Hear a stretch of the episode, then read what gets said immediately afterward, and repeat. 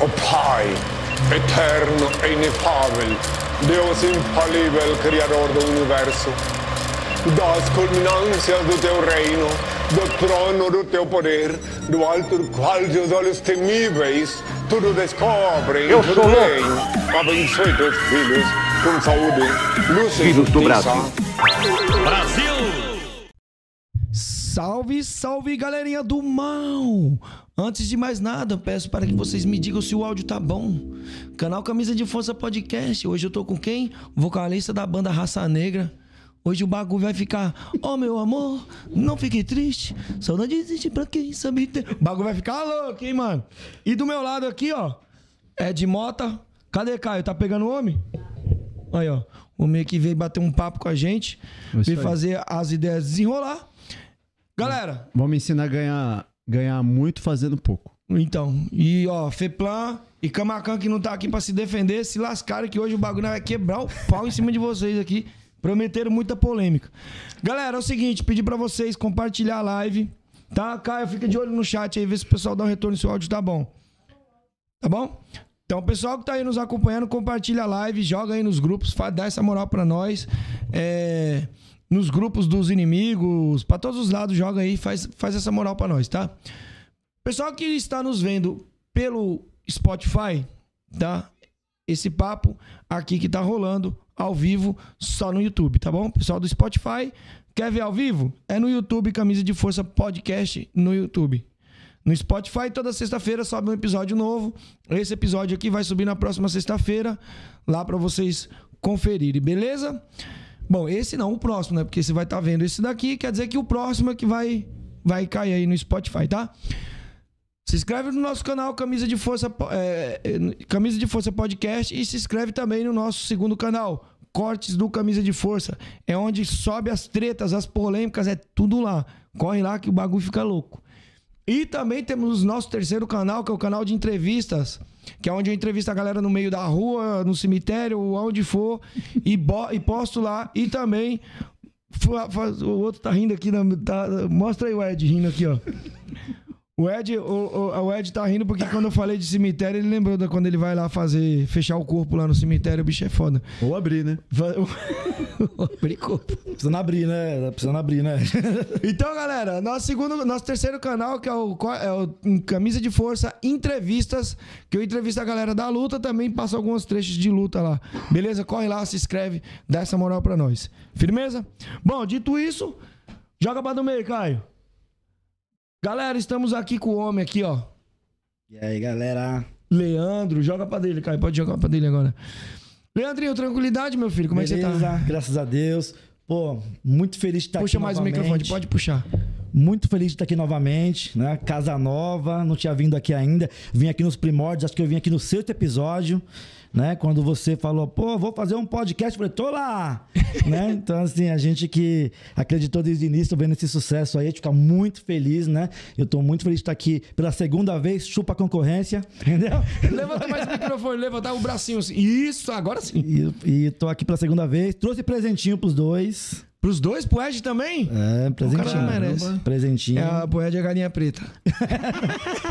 E aí, tamo aí pra. Eu já vou dar os presentinhos que eu sou ansioso, cara. Eu sou... Não, eu também sou ansioso, mostra aí. Mas é- é- são presentes simbólicos. Pô, que bosta, hein? Pensei que ia vir com um bagulho com valor aqui, pro cara vai me traz esse presente simbólico. Presta atenção. Não, mas vindo do Leandro. Eu- são duas bandeiras que eu comprei na Tailândia. Mentira. Na verdade, eu comprei três, elas estão até sujinhas porque eu nunca lavei. São três bandeiras. Uma eu fiquei pra mim, uma eu dá pro Ed. Porra, e mano. uma Caralho, que da mano. hora, uma pra mano. você enfeitar aí o seu. Vai ficar ali atrás aí onde você tá. Eu. Tailandesas de verdade, comprei lá no Platunã, lá em Bangkok. Né? Caralho, Valeu, mano. mano, parabéns. Que da hora. Deixa eu mostrar pra galera aqui. Joga pra do meio, Caio. Olha aí, mano. Tá pegando aí, Caio? Trouxe pros dois aí. Cara, a dele tem que ser pequena mesmo, que eu sou mais top. Pô, Leandro, obrigado, hein, mano. E uma canequinha de chopp da Farangues aí. Ah, pivete! Aqui, ó. Vai ficar aqui do lado da do Cosmo agora. Como eu não bebo. Pra minha, Caio, ó. Ó. Caralho. Vocês estão exigentes, hein, pivete? Você viu? Caralho. É que nossos atletas lá, eles tomam esse tipo de energético, então a gente tem que fazer. É aminoácido. Caralho, pra competir com a do Cosmo aqui, mano, tinha que ser qualidade. Que tá competindo porque o Cosmo trouxe da da, da- dos States, né? É, da Flórida. Veio da quebrada, veio do Grajaú. Deixa eu Então tá jogar aqui a na do meio aí, igual. Caio. Se liga. Tá pegando bem? Olha aí, ó. Pô, essa caneca eu tinha uma dessa assim, cara, nesse modelo aqui. E, porra, mano. Você Tá acredita que, que eu quebrei ela sem querer, mano? Eu botei água muito. Fervi, fervi, fervi, fervi, esqueci no, no micro-ondas. O que que eu fiz? Joguei água gelada dentro. Aí trincou na hora. Não, trinca não. Aí caiu fundo, tuque. Porra, mano, fiquei com peso na consciência da Aí, ó. porra, mano. Porque essa caneca é muito louca, mano. Aí topzona, né? Cara, eu sou apaixonado por caneca. Aí, eu não... ó, então adivinhei. Eu, eu tenho um monte de caneca. É caneca, é, é copo, assim. Você vê, ó, Nossa, meu tem uma copo lá. também, mano. Adivinhei. Eu, sou, eu coleciono, mano. Sou fascinado por Aí, isso. legal, já mais uma pra coleção aí, ó. Legal, velho. Cara, muito obrigado, velho. Muito obrigado. Top. Galera do Instagram, eu vou sair aqui. Quem quiser ver lá ao vivo, corre lá no Camisa de Força Podcast, firmeza. É nóis, um beijo e fui. Deixa eu só encerrar aqui a, a live aqui, tá? No, no Instagram aqui, galera. A gente já vai começar a bater um papo aqui. Aí. Vamos lá. E aí, Leandro, mano, como é que você tá, velho? Tô bem, graças a Deus. Estamos trabalhando. Quando a gente pensou que ia, não foi, né? Porque agora tá um frio do caramba. Antes, quando você veio aqui da outra vez aqui, foi antes da pandemia. Hum, É, foi antes da pandemia, né? antes da pandemia. Foi antes do lockdown total. Não, foi, foi depois. Foi logo no começo. Foi logo, foi logo no, é, no final do lockdown. Uhum. Foi no final do lockdown que eu vim. Do lockdown, aquele geral. Depois teve um em janeiro de novo, né? Então. Eu vim no final do primeiro lockdown. Uhum. né? Foi quando você inaugurou, você inaugurou o canal, acho que eu vim no sexto episódio. O Elião veio, na sequência eu vim. Né? Que eu fiquei feliz pra caramba. Aqui tava bem começando e tal. Agora estamos nesse estúdio monstruoso aí. Você viu, mano? Graças a Camila Pacheco. O nego desceu o porrete nela. Mas, cara. Desceram o pau literalmente na Camila Pacheco. Meu Deus. Mas você vê, né, cara? Empurraram o pau literalmente na Camila Pacheco. Ela foi e mudou Mas aqui. quem ó. mete o pau, quem mete o pau é quem geralmente não faz nada, né? É mesmo, né? Bo- Boa. Já, já, já vamos começar então com, com polêmicas, então. A FEPLAN, né? Zoando. Pô, então, geralmente a galera que, que joga pedra é porque tá debaixo, né? Cara, exatamente. Ninguém, ninguém que tá Fazendo fazendo, mais... mais que você vai te criticar, né? Porque o cara tá ocupado fazendo dele, Uhum. né? Então, nunca vai ter isso. né? O cara tá ocupado, o cara tá fazendo mais. Então, o cara que não tá fazendo nada, ele vai te hatear, ele vai reclamar, ele vai te xingar, vai te ofender, de graça, né? Que é- Você leva umas pedradas, mano? Eu, pessoalmente, não. Quando eu falo você, não é a equipe de Muay Thai, mas é a equipe de arbitragem. Não precisa falar nomes, lógico, Não, mas. sim. É, a, a equipe num todo, na equipe num todo, cara, eu acho que não tem nenhuma que se que se que fala assim, sou, sou. Porque hoje, né, é, essa, a- a- essa cultura do hate, ela ficou. Ela tá muito. Gostosinha pra quem é o hate. É, então assim, então todo mundo acha alguma coisa pra falar. Todo mundo tem alguma coisa pra falar, né? Então, tudo bem, todo mundo tem sua opinião, todo mundo tem a liberdade de expressão, né? Mas também existe o bom senso, né? E a galera tá esquecendo o bom senso, cara. A galera extrapola, né? Tipo, ele acha porque você, às vezes. Vamos, vamos chamar de erro. Você cometeu um erro ali, ele acha que tem o direito, sei lá, de, de, de te humilhar, de te xingar. É, então, graças a Deus, eu, eu a minha pessoa, ninguém, nunca, nunca fui ofendido também porque eu sou uma pessoa muito respeitosa. Sempre fui muito respeitoso com todo mundo. Sabe? Então, assim, uma coisa é a pessoa questionar o trabalho, uma coisa é a pessoa desrespeitar a pessoa, né? O CPF. Então, assim, nunca ninguém, nunca ninguém chegou em mim ríspido, nunca de ninguém, porque eu também nunca fui ríspido com ninguém, né? Você sabe que eu- uma coisa que eu faço muito questão quando eu vou aos eventos, quando eu estou de diretor de arbitragem de algum evento, eu faço questão antes do evento, quando dá tempo, às vezes não dá tempo, de ir lá no, no, no backstage, lá na área de aquecimento, pegar na mão de todo mundo. Bom trabalho, bom trabalho das pessoas que eu vi a primeira vez, dos, dos que eu já conheço há muito tempo, dos que são mais chegados, pego na mão de todo mundo. Tirar uma dúvida se mundo. precisar ali na hora, né? É, acho que tirar dúvida eu já não, não, não cabe, né? Sobre regras, essas coisas. É, cê- é até legal você falar isso aí. Dúvida não cabe. Assim, dúvida sobre o evento, ok, né? Como é que vai ser a minha luta, qual vai ser e tal. A dúvida sobre, sobre regras, essas coisas, acho que não cabe mais isso, né? Eu acho que o cara, se ele tá dentro do Muay Thai, com um atleta competindo, ele tem que saber o que, que ele tá fazendo, né? Então, é, antigamente, foi até legal você tocar nesse ponto. Antigamente nós fazíamos A reunião clínica de regras. arbitragem, reunião de Puxa ele pra regras. você. Reunião de regras. A clínica. Nós fazíamos uma. Parecia um mini workshop, cara. É. Né? Só que o que acontece? Essa, a reunião de regras, ela servia para as primeiras lutas. Para os primeiros. Para as primeiras equipes. Sim. Que já estavam no ginásio. Que, que já estavam lá. Então, e as lutas que geralmente dão problema são as últimas, que são as principais. E os entendeu? caras nunca estão. E normalmente, é, exatamente. Eles também não lê a circular, né? Quem manda então, nos grupos. Então a gente parou também porque a gente percebeu que a reunião de regras ficou, ficou um, um pouco incompleta, É. porque a gente não conseguia abranger todos. Né? É, a gente na PMF tem feito cada vez menos reunião de A gente regras, não faz né? mais. A Caso- reunião de regras que vocês falam é reunião entre vocês ou reunião Não, com os atletas, com chama, os treinadores? chama os treinadores Normalmente os treinadores. e né? fala, ó, isso pode, isso não pode, isso pode. Mas hoje todo mundo sabe. Uhum. Isso aí a gente, isso aí, isso aí veio da época quando a gente estava na transição, que eu Isso. faço parte da transição do, do, do Muay Thai K1 para o Uhum. Muay Thai. Do porrada Thai que pro- eu, que eu acho que, que eu acho o porrada tá extremamente relevante, Sim. Ed, porque assim, é muita gente hoje, cara. Vou até levantar uma bola, uma bola interessante. Muita gente hoje trata o Muay Thai antigo como aquele Muay Thai lá.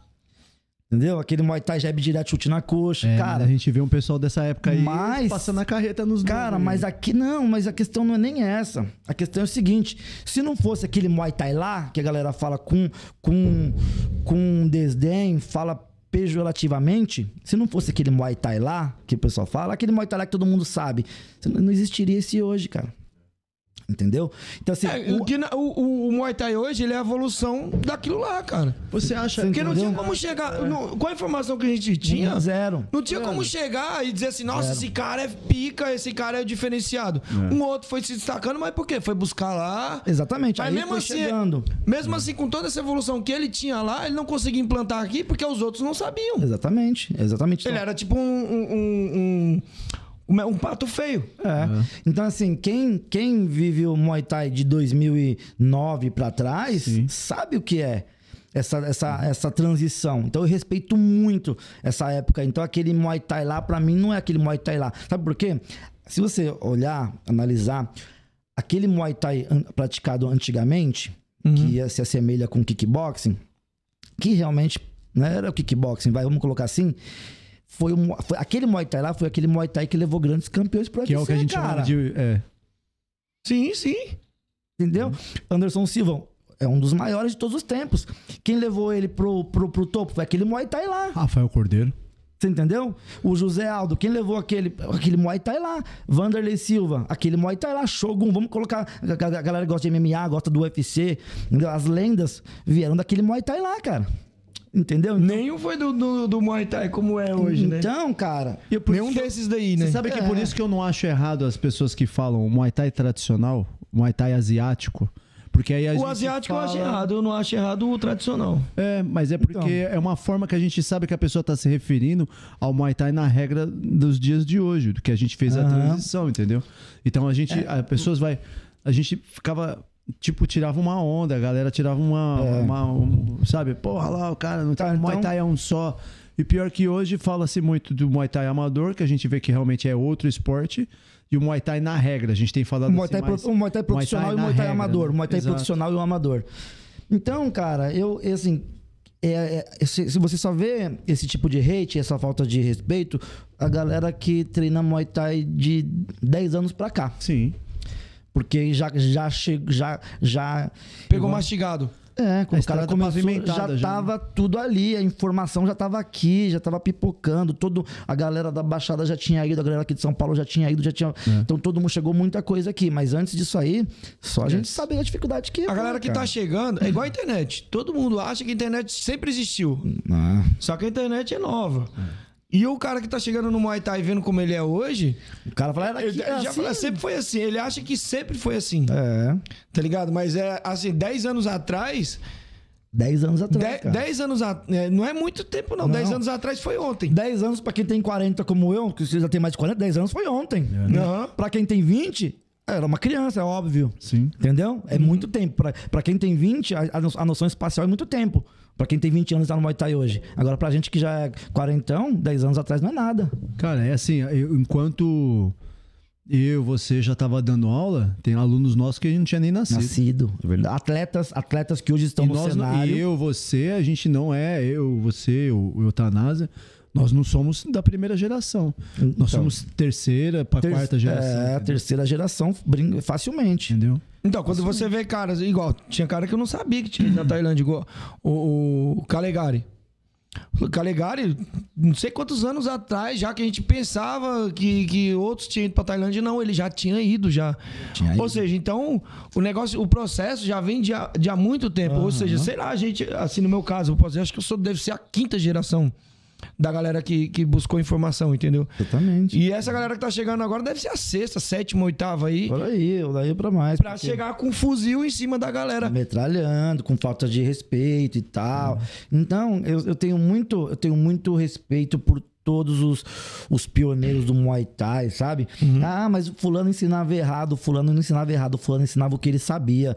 E o que ele sabia era aquilo. E, e, e aquilo que ele sabia, ele entregou com muito afinco.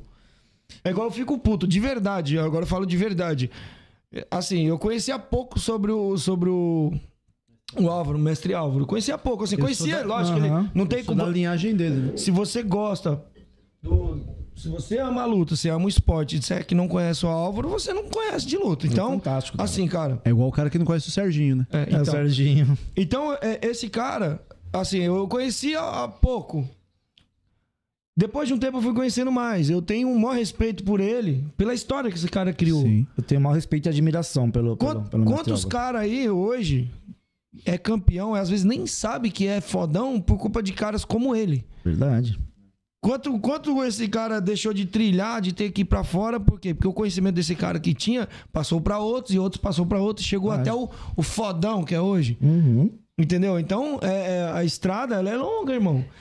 E eu acho muito foda a história desse desse velho, tá ligado? É, não, ele Então é tem assim, um Monstro, respeito. monstro. Ele é monstro, ele é monstro. Pra mim é monstro. Pra mim é um, é um ícone aí do Muay Thai de todos os tempos, cara. Hum. É um então, ícone. eu fico puto quando a galera, tipo assim, desrespeita o- o- os mais velhos. Exatamente. Igual esses dias eu fui entrevistar o. O Nino Mercury. Tá ligado? Não é Top Muay Thai. demais. Eu não, Top não é Muay demais. Thai, né, mano? Mas, pô, Mas ele velho, fez parte da nossa infância, da um herói. da luta. É, é um resenha. super-herói que a gente tem brasileiro e a gente conhece. é um a- ser já- humano herói. Diabo Pra, entendeu? Pra mim, cara, pra mim, eu, eu, eu- eu- quando eu, eu, eu tive a oportunidade de, de encontrá-lo no casuar, sempre eu dou um abraço nele, cara. É. Pô, eu até eu tô, tô arrepiado de falar. Por quê? As pessoas não, têm, não, não sabem o que é assistir os Gigantes do Ringue na Record. Exato. Ele, ele, ele era um artista. E, cê, e quando você não amava, você odiava o cara. É. Não é não? Era muito Pô, você olhava e você ficava com raiva. Como que esse cara não dá. Porque assim, pra muita gente aquilo era real. Era pra mim, era real. Era, a gente era criança. Então, pra mim aquilo era real Era demais. Eu real. falava, mano, ô, o cara toma um tapa nas costas e cai, mano. É, Como cara. isso? Super-herói, cara. Não, o cara sobe Era em cima das louco. cordas, Joga não nos sai, sai igual o super-homem, assim, Cara, e muito bate de bom. chapa no outro. Era maravilhoso aquilo Era ali, cara. Os Gigantes do Ringue era maravilhoso. Era um telecat que a gente amava. Não perdia um. Então, quer dizer, e ele é um, ele é um artista da nossa época que pra gente era um lutador, um- Aham. né? Muitos caras hoje que estão no Muay Thai, eles não estão no Muay Thai por causa do Muay Thai. Estão por causa da luta. E acabou esbarrando no Muay Thai. Aham. Muitos atletas aí que.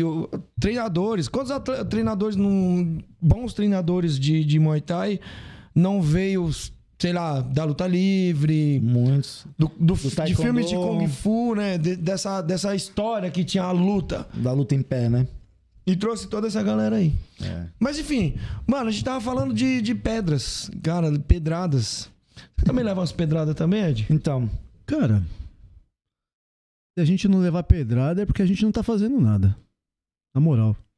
Eu acho que todo cara que realmente toma umas pedradas, que a gente que falam mal da gente, é porque a gente tá dando um trampo, que a gente, o dia que falarem, pararem de falar de mim alguma coisa, ou o dia que pa- parar de apontar o dedo é porque eu já tô perto de parar com a parada. É, né? Eu vejo É. dessa forma. Assim, e a, a exposição, ela também gera né? né, controvérsia. Você tá, quanto mais você tá exposto, né? É uma vitrine. Então, muitos podem gostar, outros não, como um produto, né? O nosso, é o nosso serviço, o nosso trabalho, mas é a nossa exposição. Então, assim, cada vez que você vai mais sendo exposto, mais você fica alvo de críticas. E outra coisa, viu? Tem outra coisa também muito importante, que é uma coisa que eu aprendi com, com os, os nossos mestres mais antigos, que a hora que você realmente. Se você estiver agradando a todos, é porque você não tá fazendo. Você não tá fazendo o que tem que ser feito. Verdade. Entendeu? Se você tem muitos amigos, aí quando os amigos começam a ficar mais selecionados e tal, é porque você já tá começando a fazer uma parada já mais, mais profissional mesmo. Então, não é bem, é bem isso, cara. Não tem como. Não tem como você fazer muito, tá trabalhando bastante e não tomar a pedrada, entendeu? É, mas é, é- é que também é, é muito relativo, né? É. As pedradas, muitas vezes, na maioria das vezes, vou. Bem de baixo mesmo. E não, e, e, e Ela ajuda a evoluir também, né? Ajuda Assim, algumas, né? Ajuda, ajuda a evoluir. caramba. é Ah, não, as, coi- a- a- a- as críticas construtivas, elas te alertam, elas te ajudam, mas muita coisa também, muita coisa vem sem sentido, cara. Uhum. A gente, a gente ouve porque não é surdo, entendeu? Mas tem muita coisa que não faz o mínimo, o mínimo sentido. Até questão de julgamento de luta. Ó, é, é, eu não. Aqui a gente, eu não vou. Aqui não é, a gente não vai fazer a avaliação de outro trabalho dos outros. Claro. Mas vamos falar de pressão, por exemplo.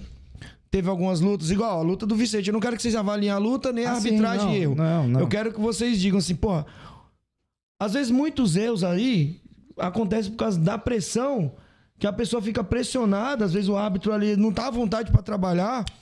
Às vezes ele tenta ser o, ser o mais, o- o mais profissional possível, mas a pressão é tão grande que às vezes o cara acaba Ó, errando, mano. Depende Não. muito. Você acha que não?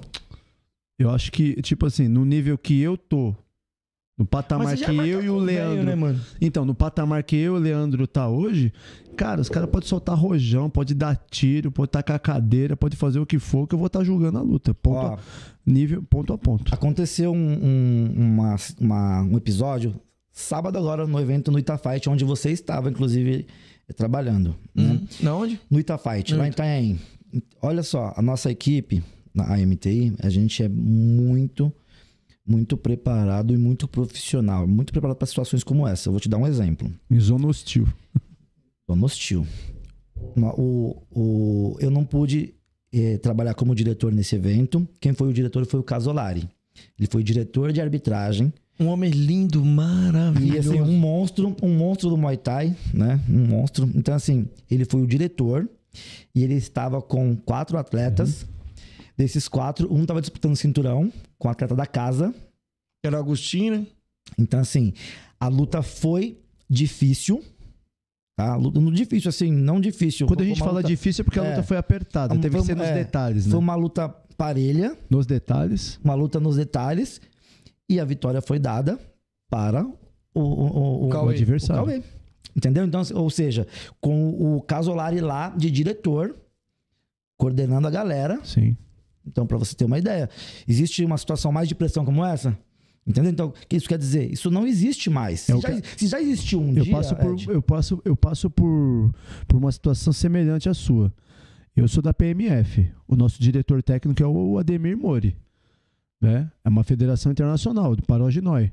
E diversas vezes ou- ou- houve, houve atletas do Mori lá, né? Da Strike Mori Team, e eles também de, de luta apertada ali do ogro e tal também de perder. Então, é, assim, a gente fala luta difícil, não porque é difícil, é tipo luta apertada que a gente precisa Muito parelha. usar realmente Critérios os critérios de, de desempate, essas coisas. Aconteceu um, uma- um outro episódio. Assim que eu cheguei na MTI, eu cheguei na MTI em 2016. Assim que eu cheguei na MTI, Você já era de outra arbitragem? eu era da FEPLAN. Eu era da FEPLAN. Eu fui do primeiro Foi time. expulso da FEPLAN. Eu fui do primeiro time profissional de, de, de, de eventos da FEPLAN quando eles começaram a arbitra- a arbitrar fora da FEPLAN. Você foi a trans... você fez parte É, da transição transição. pro Muay Thai na regra, né? Isso, eu vi tudo. Do porrada eu Thai vi pro, tudo. pra regra. Eu vi tudo. Eu vi tudo de perto. A gente teve que estudar tudo. A gente teve que. Muay Thai sem Eu me cotovelo. lembro como se fosse ontem, o primeiro evento que nós fomos fazer da, da, da então FEPLAN na época, valendo cotovelada. Tava todo mundo morrendo de medo. Uhum. Entendeu? Todo mundo morrendo de medo. Ai, vai ter cotovelo. Valendo cotovelada aqui em São Paulo. Aqui em São Paulo. Que era, qual que evento que era? Não, era, naquela época só, só existiam os eventos da FEPLAN. Ah, sim, a, gente, a, gente, só arbitrava os eventos da FEPLAN. Né? A, que na verdade, na, naquela época, a, a FEPLAN. Porque logo o Invictus do André Teixeira teve, logo, acho que era, era do André Teixeira e do Leandro. Tal. Que teve a cotovelada. Teve cotovelada Mas isso também. já foi em 2000. 12, 13, não foi? Ou, ou por aí? Não, ou mais. Foi, foi. Então, mas eu, a gente tá, tô falando de Puta, antes. Leandro, eu não sei não, acho que até antes, viu? Então, cara? aí... Eu acho que 2009 já tava, a galera já tava na regra, porque já tinha portuário, já tava trabalhando. Não. Não, 2010, né? 2011, então, é 2010, é por aí, é. 2011, do, do, do, pra trás não tem. Os primórdios mesmo. Não, pra trás não tem. Foi. Então, a gente acompanhou tudo, né?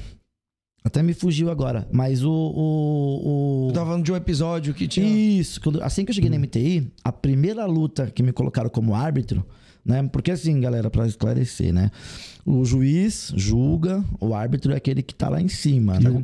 E juiz e árbitro é aquele que, trabalha de central e trabalha no julgamento. E é importante dizer que o árbitro, né, que é, de, é uma, né, o árbitro, ele não emite juízo de valores. Quem emite juízo de valores são os jurados ali, que estão na lateral. Então, aí, então é, aí foi a primeira vez que eu fui colocado como árbitro lá no Portuários.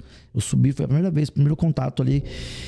E teve uma das últimas lutas, que foi um atleta da CTC, um atleta de uma outra equipe. E não sei se vocês sabem, o Alex Cobra, monstro demais, lenda. Ele é o presidente da MTI Uhum. né? Fundador, junto com outras pessoas, ele é o presidente da MTI. E. Só que eu sou árbitro. Né? Teve um lance. Teve um lance onde, onde foi uma. Onde, eu, não lembro, eu não me lembro exatamente o lance. Eu sei que ele esbravejou pedindo pra abrir down. Pode abrir down, pode abrir down. Só que não foi down. Aham. Contra o atle- é, um, um, um, down a favor do atleta dele, né? E você tava Ele- mediando a luta. É, eu só virei e falei assim: se não descer e não ficar quieto, eu vou desclassificar a equipe. Voltei. pra Pro, pro chefe do bagulho. Mas na hora eu não vi quem era o chefe. Eu vi só corner vermelho e corner azul. Exato. Coincidentemente, eu fui efetivado e estou até hoje, sou um dos diretores, entendeu? Então, assim, isso sob pressão. Então, assim, o, o árbitro profissional, ele não tem a mínima preocupação. Pode estar arbitrando a mãe dele e o pai dele lutando. A única preocupação que a gente tem é com a imparcialidade, com a injustiça. Só essa preocupação. De alguém ser injustiçado ou de haver uma parcialidade num resultado. Mas fora isso, não existe pressão nenhuma. É porque, mano, é assim, a parada é o seguinte, ô Leandro. Eu, eu entendo, não sei se, eu- se a palavra entendo ou se eu compreendo, quando o cara fica puto com a arbitragem, né? Porque às vezes depende, você investe toda a sua carreira ali, seu, seu trabalho ali. Aham.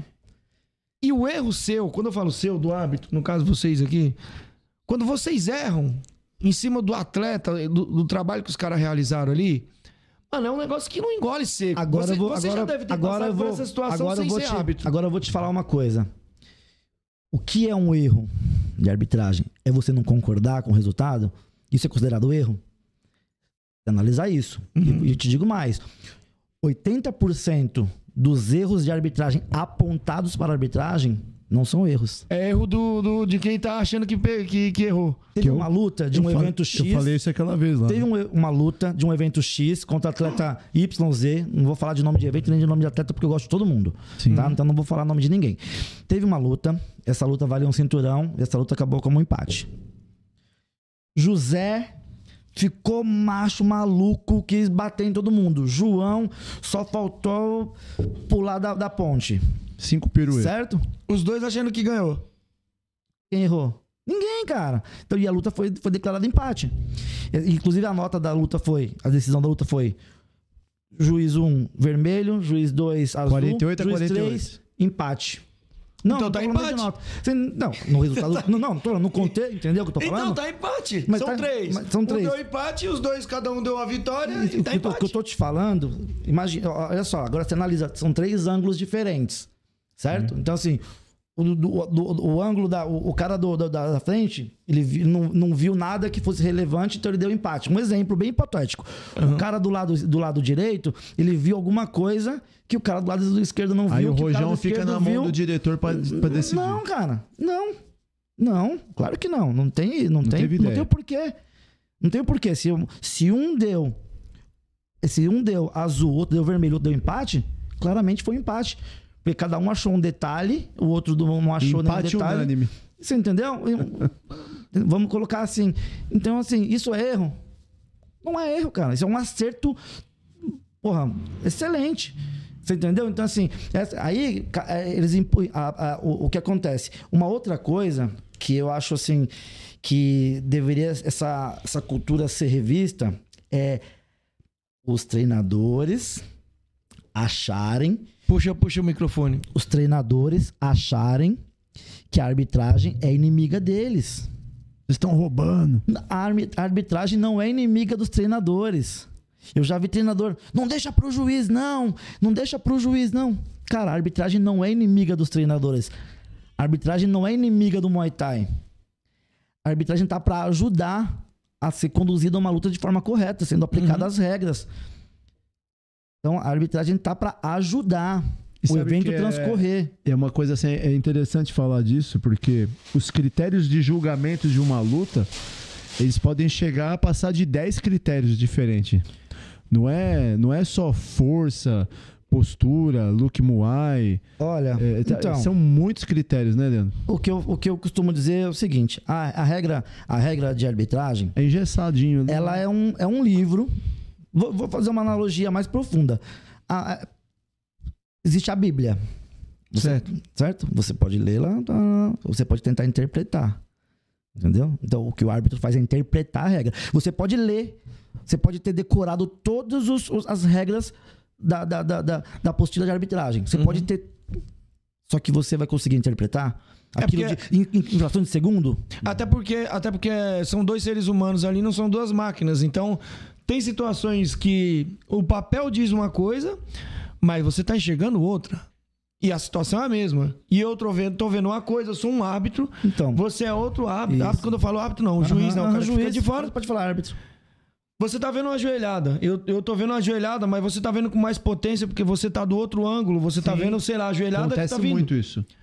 Você tá vendo a joelhada encaixando por dentro, eu tô vendo por fora porque eu tô desse lado aqui. Entendeu?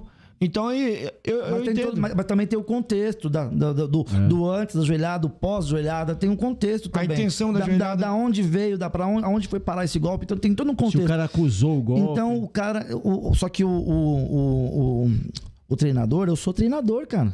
Eu sou treinador. Tá? Meus atletas são meus atletas são, são atletas de undercard que hoje em dia se fala é, é amador. Né? A gente não, não gosta de usar essa palavra amador, porque a gente luta todo mundo na regra profissional, então não, não gosto de usar isso. Então, meus atletas são iniciantes, são undercard, mas eu sou treinador. Então eu sei o que é. Então quer dizer, o que eu queria deixar isso até uma, como uma mensagem, a arbitragem, cara, ela não é inimiga dos treinadores, ela tá pra ajudar. E outra coisa, E tá todo mundo evoluindo junto nessa todo parada. mundo aí. evoluindo junto, com certeza. E outra coisa, cara, é, eu vejo assim que uma coisa muito importante, o Muay Thai, ele só está aonde está hoje por causa da arbitragem. Uhum. Ah, Concordo. não, mas por Eu quê? concordo. Não, eu concordo. Sim, eu entendeu? concordo com você, eu concordo. Isso aí, muita gente vão, vão botar a fa- a faca no seu pescoço, Não, mas, mas- eu concordo. Por exemplo, hoje, pra você fazer uma luta, um evento bom, se você não tiver uma arbitragem boa, Não, se você... atleta você arruma um monte. Você arruma, tem, tem muitos atletas bons, graças a Deus. Mas fazer uma arbitragem boa. Olha só, olha só, eu não tô, eu não quero tirar, não é, não quero tirar o método da, da evolução técnica das equipes, não é isso. Sim. O que eu tô querendo dizer é o seguinte, que antes de existirem equipes profissionais de arbitragem, como é que era feito isso? Era eu, você e ele. Entendeu? E como é que eram os eventos? Eventos internos de academia. Entendeu? É, agora é o Gibitai contra Esquadrão, Família Furacão versus. E era assim. E chama o o Zé do Peixe pra Aí- arbitrar. Não, na hora, na hora. Lutava lá no Ô, Pro ô, Fight, Ô, Ed, ô, não Ed, você já. Você, seu atleta lutou já? Julga aqui, aqui julga pra mim. Rapidinho, era Fa- assim. Faz aqui, faz. Só, ô, ô, ô, Fulano, sobe aqui de juiz pra mim. Eu Ô, Veras, o- vem, vem arbitrar aqui. dá eu uma fiz cotovelada evento- na cara do, do, eu fiz Santos. evento, eu fiz evento. eu Ô, fiz Veras, evento. Não desenterra ô, Veras, o bagulho. Ô, Veras, vem Eu aqui fiz evento. Eu tava lá. Então, e deu uma cotovelada na cara do Eu fiz evento. Uma tava vez o Veras queria me bater na Copa Copinha. Como é que é? Uma vez o Veras queria me bater na Copa Copinha. Foi? Foi, eu tava, eu tava A arbitrando. mancada do Veras, que ele bateu no coitado do... Eu tava, eu, tava, eu tava arbitrando a Copa Copinha. Era um evento que o Ivan fazia lá no ABC, cara. Hoje em dia, quem lutou a Copa Copinha já é tu vó. Lá no, lá no Juba, né? Lá no Juba, era. Aí ele fazia um evento chamado Copa Copinha. Cara, não era nem nascido. Aí, cara, essa porra. Aí o do atleta, Juba o atleta dele. Ixi, eu um Veras? monte de moleque. Aham, o atleta dele tomou uma joelhada no bucho. Naquela época, naquela época, a joelhada na genital, né? A gente não tinha o conhecimento, né? Então, Era naquela, falta. Era, era, Naquela época era dava, falta, Dava o descanso, dava o descansinho lá e tal, né? E aí. A joelhada beleza, não- é. Aí que acontece? A, joelhada ainda é falta. Não, não, não. Chip, me- não, eu, eu me confundi. Um chute, o chute na genital. Aí, o chute e o chipzinho, né? Aí Uhum. o atleta dele tomou o chip, né? E acusou. Aí na- eu era muito inexperiente, tava começando, cara. E aí eu olhei pro juiz, que era o Christian Henderson. Parceiraço, Crisão. da primeira geração da FEPLAN. É. Aí olhei pra cara dele e ele falou assim: o, o golpe foi legal. Tipo assim, não, pode, pode meter Tipo, bala. vai lá, vai lá, É, vai aí eu comecei a abrir. Nossa, o Vera. O Veras ele subiu dois degraus do ringue. Eu falei, vai subir, vai subir. Vou morrer. aqui, esse olhando pra ele. Ele é Aí depois ele foi mano. Você reclamar. tava contando e pensando, vou parar a contagem, peraí. Aí eu tava começando, cara. Foi muito legal essa cena. Mas voltando ao assunto. Lá naquela academia de três andar lá, né? Não, foi, esse foi num ginásio que eles eram, acho que em Diadema, cara. Mas. Não, voltando- ele fazia lá em São Caetano também. Fazia, ele fez vários. Então, mas voltando nesse assunto, quando eu quis dizer que a. Que a. a- a- A arbitragem é amiga da galera. que- eu- não, quando eu quis dizer que os eventos estão assim. Estão, A evolução. Por causa da arbitragem, porque é o seguinte. É, quando não era, quando era chamando coleguinha, coleguinha, os eventos não conseguiam evoluir também. Então eu E acredito. nem no- o jogo, né? eu acredito numa, eu acredito numa trindade, cara. Vou te falar assim, ó, arbitragem, promotor e equipe. Eu acho que esses três têm que estar alinhados. Sabe assim, se todo mundo tiver, eu- quando eu falo alinhado, Até porque o atleta ele vai ser o resultado do, de tudo isso daí. aham, O atleta, beleza. Ah, ah, o atleta, mas o atleta ele é o Claro. resultado de todo esse trabalho. Então, Claro. mas assim, ó, só houve realmente a evolução do, do, do treinamento de você colocar realmente o teu atleta para lutar Muay Thai na regra, porque começou a ter realmente as equipes profissionais de arbitragem, aí possibilitando você poder treinar o seu atleta dentro da regra, como são né, a regra do Muay Thai profissional, da mesma forma que se luta nos grandes estados da Tailândia, que era uma coisa que não dava antes, porque a gente não tinha essa preparação hoje. eu mesmo como treinador, eu só luto em eventos que tem, Arbitragem oficial. tem arbitragem profissional. Uhum. tá? Até porque. Independente da, independente do, do- Da do- escola. da, da escola. Entendeu? Agora, você fala assim, ó. A PMF tá lá, ok. A MTI tá lá, ok. A Camacan tá lá, ok. FEPLAN tá lá, ok. Ok. Porque eu sei que estão julgando critérios de Muay Thai. Exato. Ninguém vai improvisar nada, ninguém vai inventar nada. Vai ver o gente- código de honra. e a gente não vai, tudo ter, e a gente não vai ter dor de cabeça. Entendeu? Então, assim, já é uma coisa a menos. Então, a galera precisa só entender isso, cara. A arbitragem tá pra colaborar, pra ajudar, pra fazer fluir o evento, pra o evento ser mais próximo, ser maior e cada dia crescer mais. A gente ficava com medo de colocar os atletas da gente pra lutar clinchado, porque a gente não confiava que os caras realmente estavam colocando o critério de, de, de isolamento de jogo. Não sabe o que era Thai, entendeu? Uhum. Então a gente ficava com medo antigamente. Falava assim, pô, a gente gostava muito de clinch. Falava assim, pô, eu vou colocar meu atleta pra lutar no clinch. Os caras falavam assim, ah, como que você queria ganhar a luta se você só tava agarrando? Entendeu? Já ouvi muito isso. Entendeu? Tipo, Tanto é que eu fui, fui no evento no Rio de Janeiro. então os moleques tinham que machucar mesmo no clinch. É o que eu sempre falo. Tem atletas bons no Rio de Janeiro? Tem. Tem alguns caramba, eventos é bons, igual teve o Copa Ban agora que rolou. Top. Pô, pena da luta do menino, hein, cara? A luta, a, a luta do. O menino se machucou na última, na última luta, né? Eu tava na live com você. O Tairan com o É, Caveirinha? eu Tava na live com você, inclusive. Então. Você tava lá no ITA, terminando o ITA. Eu tava na live do Instagram comentando lá. Uhum. E aí, assistindo em paralelo eles lá, um menino machucou no primeiro round, caveirinha, cara. Então, ele ia lutar até o Paradinói. Ia fazer a luta no Paradinói, não lembro com quem que era. E se pá, não vai rolar essa luta aí por causa, justamente por causa dessa lesão aí. Cara, Mas vamos ver no que vai dar, né? Eu tava conversando com o Regis, vamos ver se, se, se ainda dá. dá. Se ele se, se recuperar até lá. Legal. Mas é, pô, mano, é essa parada de, de que, eu tava, que eu ia falar, que era o seguinte, cara. O, o atleta. Ah, tem o Tuca, né? Tem, o- tem o- Tuca no Paradinó e o Caveirinha que ia ter. Aí Ah, essa, era o deu Tuca essa no merda aí, acho que não vai rolar mais. Era Tuca e caveirinha? Era, era, pode crer. Dezembro, 10 de dezembro, lá no Paradinó. Ó, o Tuca lutou esses tempos, né, também. Pô, lá no Tac Fight lutou bem? Pô, amassou o Marquinhos, hein, mano? Caralho. Marquinhos. Deu E- dois down no Marquinhos. Deu dois down, mano. Mas o, o- Marquinhos, o Marquinhos ele, ele tá, tá- Ele que. É foda, né, mano? Eu não sei se é cabeça, eu não sei o que, que é, porque se você não tiver bom na cabeça, irmão, tá perdendo bastante luta. Mas hein, o mano? Tuca, mas, é, mas tem fases que é assim, cara. Ó, o Tuca, o Tuca, Puxa o microfone. o Tuca, é, eu, eu acho que eu, eu, eu participo da carreira inteira do Tuca. Primeira luta dele. Entendeu? Aí, ó. Entendeu? Então, assim, Não, eu acho sabe quem fez a primeira luta do Tuca? O, o Pão. O pão. Quando ele lutou lá no evento do Bruno. Sei, Que era evento- porrada tá Sei, sei. Então, cara, eu, eu, eu- desde criança, ele sempre foi briguento. O Tuca sempre foi briguento. Sempre, sempre. Todas as lutas dele do, do, do- Acho que a maioria dos vídeos dele lá tá, apareceu. Né? É, eu, eu já habilitei muita luta do Tuca. Sempre foi um Uhum. moleque briguento. Eu tava comentando lá na minha academia sobre isso. No dia seguinte do, do Attack Fight, né? A gente fez uma Os- resenha. Os moleques que eu criei dessa geração dele, dessa época, ele, o Ferrugem, o Cabelo, os moleques que eu tinha dessa época aí, era tudo assim, Muay Mate e Muay Dan, né? Briguento, sempre foi. Uhum. Sempre foi. E, e eu acho que ele tá no auge agora. É, tá duro, né? Mais de 40 lutas, né? Tá no auge da Rodou carreira. bem, né? né? Tá no auge da carreira, eu acho. Tá. Rodou Agora, então, agora eu quero perguntar pra vocês, já que, pô, tô aqui com dois hábitos, dois treinadores. Cara, o, o que que muda? Qual que é- muda, muda de, de 0 a 100. O que que muda na vida do, do, do atleta, o treinador ele ser árbitro, ele, ele entender da regra e não ser só treinador? Porque assim, você como treinador, você entende a regra, como árbitro, você entende, entende a regra. Como treinador, você entende a luta. Cara, entendeu? É, uma, é uma covardia um treinador árbitro de um lado e do outro o cara ser só treinador. Só que. É pesado, Só hein? que, peraí. só que eu vou discordar num ponto. É pesado, hein? Não, só que, ó, um exemplo. Eu sou. Tem, eu tem um sou monte ó, de ponto de vista. ó, então, eu sou, eu sou treinador, né? E árbitro. Sou nota 8 trein... é, árbitro, nota 4 treinador. Tô brincando. Então, assim, sou treinador e árbitro. Só que eu preciso da inteligência emocional e o raciocínio do atleta. Sim. Tem cara que se você tem que abrir a cabeça dele pra colocar aí, mesmo assim não entra. Entendeu? Sabe o que é legal? Assim, ó. é, eu já conversei isso com várias pessoas, inclusive acho que com o Leandro eu já conversei a respeito também.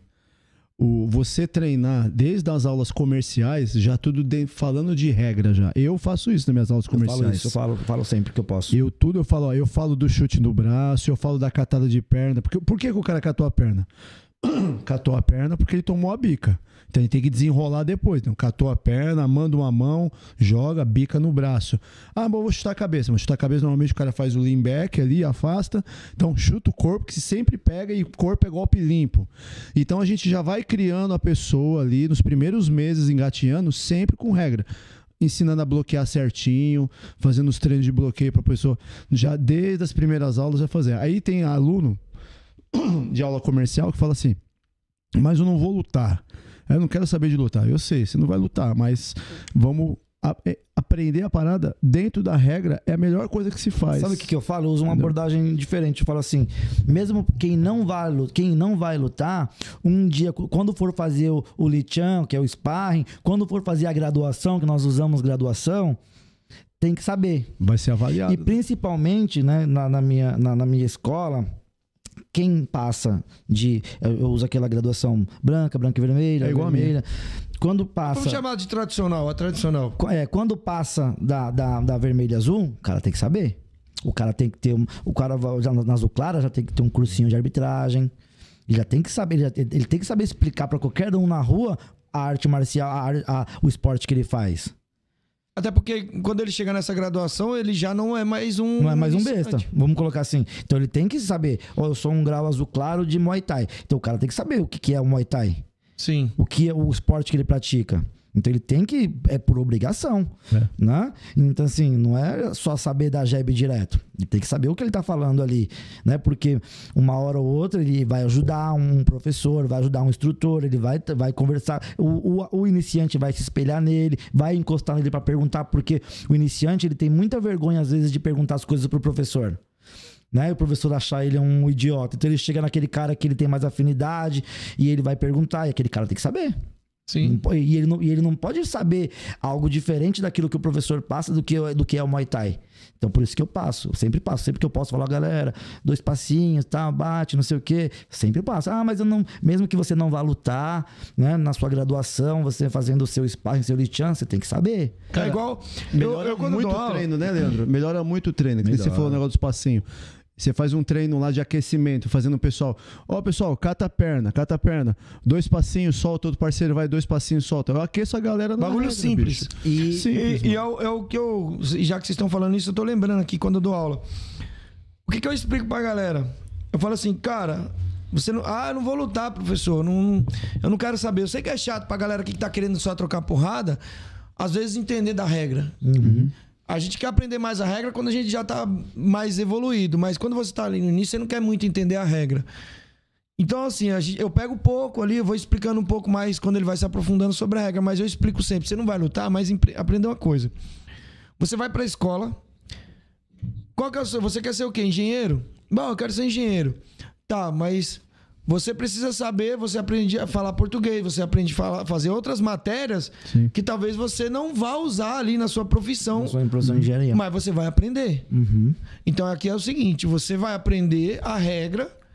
Você não, talvez você não use nunca, talvez não vá servir nunca pra você, mas você vai aprender porque você tá praticando Muay Thai. Muay Thai exige Aham. regra. Então, pra você entender o esporte que você tá praticando, você tem que entender da regra. Exatamente. Eu, assim, tudo tem um, um- um momento, né? Um momento certo. Né? Tudo tem um momento certo. Né? Então, assim, é, é obviamente que se um aluno chegando na minha academia hoje, eu não vou entupir ele de informação. Ele só tem que, ele só tem que procurar respirar e saber onde é o bebedouro. Não, não, assim. É, e é, com o passar do tempo, a gente também vê o interesse do, do aluno. A, gente, a informação é para geral, né? A informação é geral, a gente passa a informação geral, mas aí também a gente vai direcionando aqueles que têm mais interesse, Sim. né? É, eu não posso, eu não posso também é, chegar, vou- vou- assim, eu tenho uma frase do Leandro Longo que eu peguei para mim, que eu peguei para mim essa frase. Já, e- Você começou a chamar os outros de flor Ó, também. Olha só, é, flor do Meu, campo, ele mandou do campo. mensagem só. mim, o Leandro Longo. Aí, ó, tem uma E aí, minha é. flor, mandou É, ele- mensagem é, na, aí? na quarta pra mim. Ele é assim, só chama as de flor. Aí eu peguei, tem uma frase dele que eu peguei pra mim. Flor do que, que é o seguinte: você vai. você- você- quando você entra numa academia de Muay Thai, você vai aprender Muay Thai e de brinde você vai ganhar condicionamento físico. Aham. Sim. Que, É o tem- combo, né? E tem que ser assim. Então, quer dizer, primeiro você vai aprender o Muay Thai e, de, de, e grátis vem o condicionamento físico É. É aqui a consequência. a consequência, entendeu? Então assim, a gente a gente vende, a gente vende o Muay Thai como emagrecedor, como condicionamento físico, porque realmente faz isso e chama mais o público, Sim. né? Ele É chama que a ferramenta, a, a maior ferramenta de venda pro Só que, Muay eu, Thai é, isso, né? só que eu não posso, só que, eu não- só que quando eu atraio meu cliente, ele conhece o Muay Thai, eu não posso deixar de lado o Muay Thai, É. porque eu prometi pra ele condicionamento físico. Eu- ele vai ter o condicionamento físico, mas através do Sim. Muay Thai. É porque se for só pra perder peso, você manda ele correr na Por rua. exemplo, eu, Entendeu? Exatamente. Em, em Guarulhos tem três academias grandes, acima de 2 mil metros quadrados, assim. Uhum. Uma, eu trabalho em uma lá, tem quase 5 mil metros quadrados. Nossa, tamanho Academia do, bem grande. tamanho do meu bairro. É, exatamente. Então, aí o que que acontece? Vem as meninas da recepção, vem sempre ali querer trocar ideia com o professor. Eu dou aula lá, o Negão, né? O, o Robson que você O conhece. Robson, nossa, o Robson. cara, Entendeu? Continua o papo aí. Conheço o Robson há muitos anos também, né? Exatamente. Aí o que acontece? As meninas da recepção voltam e meia ali, né? Porque eles lançam, fecha plano e tal, aquela coisa. Sempre vem com as pessoas querer conversar com a gente a respeito de. de de como saber ali do Muay Thai e tal. E a, e a pergunta clichê né, da mulherada, muitas das vezes, é aquela, né? Ah, Muay Thai ajuda emagrece mesmo? Eu falei, olha, se você focar primeiro, eu falei, ó, o meu treino, o meu dos meninos, dos meus meninos que já dão aula, a gente foca primeiro em aprender Muay Thai. E no combo, você vai Ah, ter então. condicionamento físico, anti-estresse, controle de peso, Tudo, porque cara. uma aula dessa, falei, ó, dá uma olhada, o pessoal tá treinando atrás de mim aqui, a pessoa tá lá conversando comigo no- na ponta do tatame, a galera já tá em atividade. Falei, você acha que isso aí você vai gastar de 800 a 1000 calorias numa aula, Exatamente. só que você vai ter que ter um início. Se você participar do processo, você vai ter um combo assim maravilhoso, entendeu? Se você Eu- fizer três treinos desse por, por semana, e cada treino desse aí você vai tirar vai- é 800 calorias um treino desse. Olha só, eu falo sempre para as pessoas que me perguntam sobre. Ele é safado, ele quer a rapadura Sobre- só pra ele, né? Tá uma delícia. Ó, é, eu falo sempre para as pessoas o seguinte: o Muay Thai, cientificamente, cientificamente, né? Ele. Você pode perder até mil calorias em uma aula, Perde. certo? Ok. Só que o, o cara do seu lado pode perder só 50. Então, quando as pessoas me perguntam, mas o Muay Thai emagrece? Eu falo assim, depende da sua entrega no treino. Eu falo assim, o treino é o mesmo para todas as pessoas. Tem gente, olha, se você olhar no panorama geral academia, tem pessoas que estão tão mais acima do peso, tem pessoas que estão. Mas todo mundo tá fazendo o mesmo treino. O que, que tá acontecendo? O grupo, o conjunto. O cara tá se alimentando bem. O cara não tem hábitos, hábitos que fogem ali é, a, a dieta. Não tá comendo quatro rapaduras O no cara dia. não tá comendo rapadura e tomando Coca-Cola 11 horas da noite. Então, assim. Então, o treino é o mesmo pra todos. Vai ter aquele cara que vai conseguir queimar aquelas mil porque ele se entregou. Vai ter aquele que não conseguiu também pelas limitações. É óbvio, a gente entende. Cada um tem a sua limitação. Óbvio que ninguém, é ni- ninguém é igual a ninguém, né? Mas é da sua entrega. Leandro, deixa eu te perguntar uma coisa. Você é um cara que, que veio de uma época um, um pouquinho só depois da minha, assim como professor. Você teve alguma dificuldade de quando você começou a encarar esse negócio de aula comercial, de você participar dessa transição? Porque é, eu venho de uma geração que a gente fazia duas, três horas de treino Uhum. né? E aí não existia aula comercial. Todas as aulas eram feitas em estúdios de luta, academia só de Aham. luta. Aí isso daí começou a invadir as academias de musculação e tal, tal, tal. Eu, eu falo por mim, porque eu tive dificuldade para dar aula comercial. Porque eu só- sempre treinei atleta, eu não, você, você teve dificuldade no início para você poder fazer essa adaptação para virar professor? Eu come... Então, eu comecei dando aula já no comercial. Eu comecei dando aula no comercial. Entendi. né? Eu vim daquela época mais mais maluca que só quem treinava Muay Thai é quem gostava de tomar murro, mas quando eu comecei a dar aula, eu comecei a dar aula em 2011, 11. Ah, então você já pegou a transição mesmo. É, em 2011 eu comecei a dar aula e eu comecei a dar aula por acaso. Já foi a inclusão, a É. inclusão das pessoas. 2011, 2010, 2011, tá? Eu, eu- não, não, é, não é além disso. Eu comecei a dar aula por acaso, porque eu era, eu era aluno, né? Já que um grauzinho de instrutor. E aí, nessa época, o Guina ia lutar MMA. Sim, eu lembro. E aí ele precisava treinar. E assim, o mais graduado ali era eu, que tinha didática, né? Então, ó, fica puxando pra mim, fica puxando pra mim, fica puxando pra mim. Até que ele falou, ó, ó, pega essa academia aqui, fica com essa academia, fica com essa academia. E foi espalhando as academias. Uhum. Foi- então eu já entrei no comercial. E, e também o que me ajudou muito a, a- a dar aula, já era aula de uma hora. já, não, era aula de uma hora e meia. Tá. Aí, a aula de uma hora é coisa recente. De uns cinco É que a anos. maioria, 18 é, anos a pra cá. Menos. era tudo Não, uma hora e meia. aula de uma hora tem é, coisa de cinco anos pra cá. É, 5, Eu 6 acho. anos. Seis anos, vai. É. Mesmo porque quando eu, é, é, era uma hora e meia, aí eu vou lá uma hora e quinze, aí uma hora. Interessante, né? Que eu, eu, comecei a dar aula comercial, era uma hora e meia, né? Você acha e que meia. uma hora e meia. Os caras tá falando Hoje, que você deu aula aqui hora- pra Barrabás aqui, cara. Hoje em dia, ó, hoje em dia, hoje em dia, O Sagat Ó. tá aí, um abração, meu irmão. hoje em dia, abração, cara, Sagat. Sagat é da hora, né? Hoje, hoje em Ele dia, vai estar aqui semana que vem. legal demais ele. Luiz Vai brasileiro. trazer um bolo pra gente mastigar. Ó, aqui. brasileiro também. Brasileiro. Já meu não vou convidar você. brasileiro foi lá na academia, lá, na- foi lá na minha academia fazer uma visita, nocauteou todo mundo. O brasileiro? Gente boa Eu demais. vi ele lá. Ele foi lá, o Jorge, o Jorge, que é meu atleta, falou assim: o único cara que me deu um até hoje que eu senti em minha cabeça foi o foi brasileiro. Então eu tive que tomar Dorflex. É, ele é baro, é brabo. então, aí, cara, é, eu, eu, então, eu comecei já nessa, nessa época já do comercial. Legal. E o que me ajudou foi a desenvoltura que eu tenho. Porque eu não sou, eu não, eu não nasci no Muay Thai, não vim da luta, não sou ex-lutador, pá, de cartel, não, cara. Sou formado em turismo, sou turismólogo de formação na faculdade e tal. Caí no Muay Ah, Thai. neguinho gelado, Caí, mano. tô fazendo uma segunda faculdade de biomedicina.